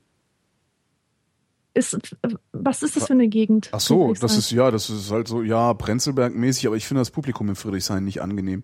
Also Mhm. ich würde jederzeit Kreuzberg wählen. Allein schon, weil da meine erste Wohnung war. Und äh, Friedrichshain ist so eine, ein Freund von mir hat mal gesagt, Friedrichshain zeichnet sich im Wesentlichen aus durch so eine Alki-Proll-Kultur. Ah, Also du hast immer das Gefühl, als wären zu viele Besoffene auf der Straße und als würden zu viele Beso gerade auf der Straße saufen und, und rumpöbeln und äh, ihre Köter überall hinscheißen lassen und so. Also Friedrichshain ist auch der Bezirk, der immer noch am stärksten zugeschissen ist von allen, habe ich das Gefühl. Also ich mag's da nicht. Obwohl ich fünf Jahre da gewohnt habe. Nein, Friedrichshain ist so, ja, nee, kann man nicht sagen wie Prenzlberg. Nee. Weil Prenzlauer Berg ist halt, das ist halt schön aufgewertet und da wohnen ja nur noch wohlhabende Menschen. mhm. Gefühlt jedenfalls. Im Friedrichshain ist das nicht so. Also im Friedrichshain hast du auch noch äh, so die ganz normalen, miesen, abgeranzten Zecken, die äh, äh, auf, auf, auf, auf dem Platz rumlungern und Haschisch rauchen und Omas belästigen und, und naja, wie man sie so kennt. ja, nee, ich mag, ich mag Friedrichshain nicht. Ich finde das mit der Alkikultur eigentlich so am passendsten. Das ist ein bisschen ranziger noch. So, jetzt wäre einmal klar, dass Friedrichshain nicht geht. Ähm, der Sascha zum Beispiel, der wüsste gerne Morlock oder Eloy. what the fuck? Das, also, äh, äh, kennst du von H.G. Wells die Zeitmaschine? Ähm, ja, ich weiß, dass es das gibt, aber Okay, ich habe es nicht gelesen. Es gab mal so einen Film auch äh, aus den, ich weiß gar nicht, aus den 60er Jahren oder von wann der war. Ähm, dann, da ist der Typ halt ganz weit in die Zukunft gereist. Ähm, und dann war halt so eine Welt, äh, in der haben oberirdisch die Eloy gewohnt und die waren doof und haben eigentlich den ganzen Tag nur gegessen und rumgevögelt und so. Und unterirdisch haben die Morlock gewohnt. Und das waren so pelzige Asoziale mhm. Die dann immer mal irgendwie so eine Sirene haben läuten lassen und dann mussten die Eloy irgendwo hingehen und dann wurden ein paar von denen geschnappt und ich weiß gar nicht, ob die versklavt haben oder gegessen haben oder so, ich, weiß ich nicht mehr. Jedenfalls haben die Assis unter der Erde gewohnt und äh, die Doofen oberirdisch. Und das war halt irgendwie auch so eine Parabel auf, ich weiß nicht was. Also das äh, lieber ein Leben, ne, lieber ein Leben in Dummheit und glücklich mit Obst mhm. oder lieber äh, in ein Leben in Aufklärung, aber dafür dann unter der Erde mit Dampf. also, weiß nicht, lieber Eloy, da gibt's immer Obst. Also das sind die da oben. Ja, genau, die Doofen, Ja. die Doofen, die dann gefressen werden. Ja, mit so unterirdisch, das stelle ich mir auch immer Sklavenarbeit vor. Ähm, Ja, wie in unterirdische- dem Film Metropolis. Unten arbeiten sie an diesen Maschinen und, und schwingen die Hämmer, Hm? während oben äh, um so einen Brunnen getanzt wird. Genau. Unterirdische Menschenfabriken sind das. Mhm. Das war ja die Begründung äh, von der Frau, war das die Frau, die äh, Lafontaine abgestochen hat damals? Mhm. Meine ich, wer das gesehen hat, gesagt, sie wollte aufmerksam auf, machen auf die unterirdischen Menschenfabriken. auch. Oder war es, war es der Schuss auf Schäuble?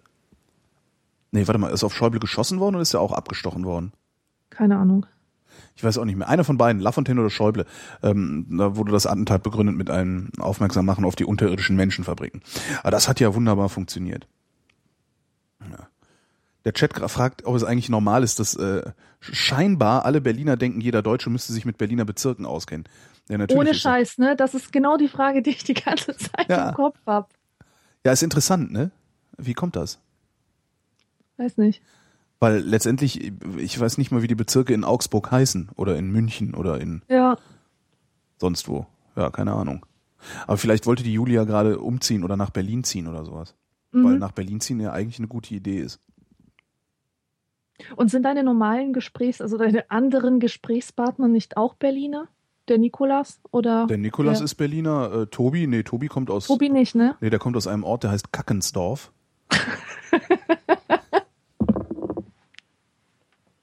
also eigentlich heißt der Karkensdorf, aber es ist halt nicht so lustig. Ähm, und das ist in der Nähe von Hamburg. Okay. Und die anderen so hier und da. Der Christoph kommt aus Hamburg. Also es, ist unterschiedlich. Ähm, ja, aber warum glauben wir Berliner eigentlich immer, alle müssten wissen, was hier das ist? Weil wir Autisten sind. Ich glaube, Ja. dass wir, wir sind einfach Raumautisten. Äh, bei uns hört halt, Deutschland hört halt an der Stadtgrenze auf, irgendwie. Also noch nicht Das mal. Deutschland hört, an der, krass. Deutschland hört am S-Bahn-Ring schon auf. Und dahinter wohnen komische Ja. Leute. Wenn ich manchmal so Interviewanfragen oder ähnliches bekomme Ja. per E-Mail, das sind alles Leute, die davon ausgehen, dass ich in Berlin wohne. Und die wollen sich gleich mit mir treffen und so Ja. in Berlin. Ja. Also ohne dass, ähm, ohne dass sie mal kurz überlegen, ob es auch sein kann, dass ich nicht in Berlin wohne. Kann man Bücher schreiben, ohne in Berlin zu wohnen? Ne, das Problem ist ja, kann man in irgendeiner anderen Stadt von dem mickrigen Geld, das Autoren bekommen, überhaupt leben? Ich glaube, das ist eher so dieses, Ja, ne, gut. ja gut, da, da sitzt halt die Alex in der Ecke und schreibt halt so ein Buch und da, da verdient man ja nichts mit, äh, ja, digitale Bohem, äh, die muss einfach aus Berlin sein, weil sonst wäre sie längst verhungert. Ja, genau. So, ich glaube, das ist so, was in den, in den, in den Köpfen äh, vor sich geht. Aber es ist, mir fällt das auch immer wieder auf, dass ähm, wenn man lang genug in dieser Stadt verbracht hat, ich weiß nicht, ob das in anderen Großstädten ähnlich ist. In Köln ging es mir jedenfalls nicht so. Ähm, du verlierst, wenn du hier ein paar Wochen gewesen bist in Berlin, einen, ein Gefühl dafür, dass es überhaupt noch etwas außerhalb Berlins gibt. Mhm. Weißt du, das hat man normalerweise. Also das war jetzt, als ich in Köln gewohnt habe, war das gut. Meine Eltern haben eben außerhalb der Stadt gewohnt, die habe ich häufig besucht. Und alleine dadurch, dass ich aus die Stadtgrenze überschritten habe und rausgefahren bin aufs Land und ne, das allein dadurch habe ich schon einen permanenten, ja, permanenten Hinweis darauf gehabt, dass es etwas außerhalb meiner Stadt gibt. Ja. Das hast du hier in Berlin nicht. Ja. Gibt's nicht. Das einzige, das einzige, was was von außerhalb, also was man von außerhalb wahrnimmt, aber auch nur, wenn man drüber nachdenkt, ist äh, die Kohle, die hier irgendwie ist. Die bringen die Touristen rein. Aber auch das ist kein außerhalb. Also, weil das ist Mhm. halt nicht, dass du denkst, oh, der kommt aus Spanien, äh, woher kommst du denn? Sondern ist halt auch, oh, du kommst aus Spanien und wo wohnst du? Ist halt irgendwie, es ja, gibt kein Außen. Mhm. Wahrscheinlich müsste man auch alle Berliner äh, zwangsweise mal irgendwie so ähm, alle vier Wochen mal zwei Tage aufs Land schicken oder so. Weil man Oder nach verliert Polen. nach Polen, genau. Aber man verliert wirklich den Blick äh, oder das ein Gefühl für ein Außen. Hatte ich in Frankfurt zum Beispiel, als ich in Frankfurt gewohnt habe und hin und her gependelt bin, da hatte ich das sehr stark. Also da hatte ich diesen Autismus-Effekt nicht mehr, wenn ich in Berlin war. Aber jetzt ist er offensichtlich wieder da. Ja. Ja. So. Dann machen wir Feierabend jetzt, oder? Was meinst du? Ja. Ja, das Ja. hält ja auch keiner aus. Für dich ist das ja auch so anstrengend, habe ich gehört. Nee, gar nicht. Du hast gesagt, äh, soziales äh, Reden. Ach so, nein, das ist natürlich ganz was anderes. Ich darf ja hier sitzen in Jogginghosen. Ach so, Finger in der Nase. ganz genau. Ich sitze in der Besenkammer, es ist alles so bequem. Das, wir wir müssen das mal irgendwie, ich möchte dieses Bild aus meinem Kopf raushaben. Ich muss dir mal irgendwie ordentliche Mikrofone schenken oder so, damit du nicht in die Besenkammer musst. Das ist mir echt unangenehm. es ist total cool, weil die Besenkammer hat nämlich ein Fenster. Mm. Weißt du, ein schönes, altes, stilvolles Fenster. Ist sie denn geheizt, die Besenkammer? Die ist geheizt, Ja, ja, nicht ja direkt, aber indirekt. Mhm. Parkett. Was will man In der mehr? Besenkammer, das habe ich nicht mal im Wohnzimmer. Dann enden, beenden wir diese Sendung noch mit der obligatorischen Höflichkeitsfrage von Leisure. Wie geht's uns denn heute? Mir geht's super. Ja, mir auch. Dann äh, kommt jetzt hier äh, gleich gleich das, das die Outro-Musik, die kennst du ja, ne? Ja, Und ich sag schon mal vielen Dank, Alex. Wir sprechen uns in zwei Wochen. danke auch. Und ich bin Holger Klein und danke euch für die Aufmerksamkeit.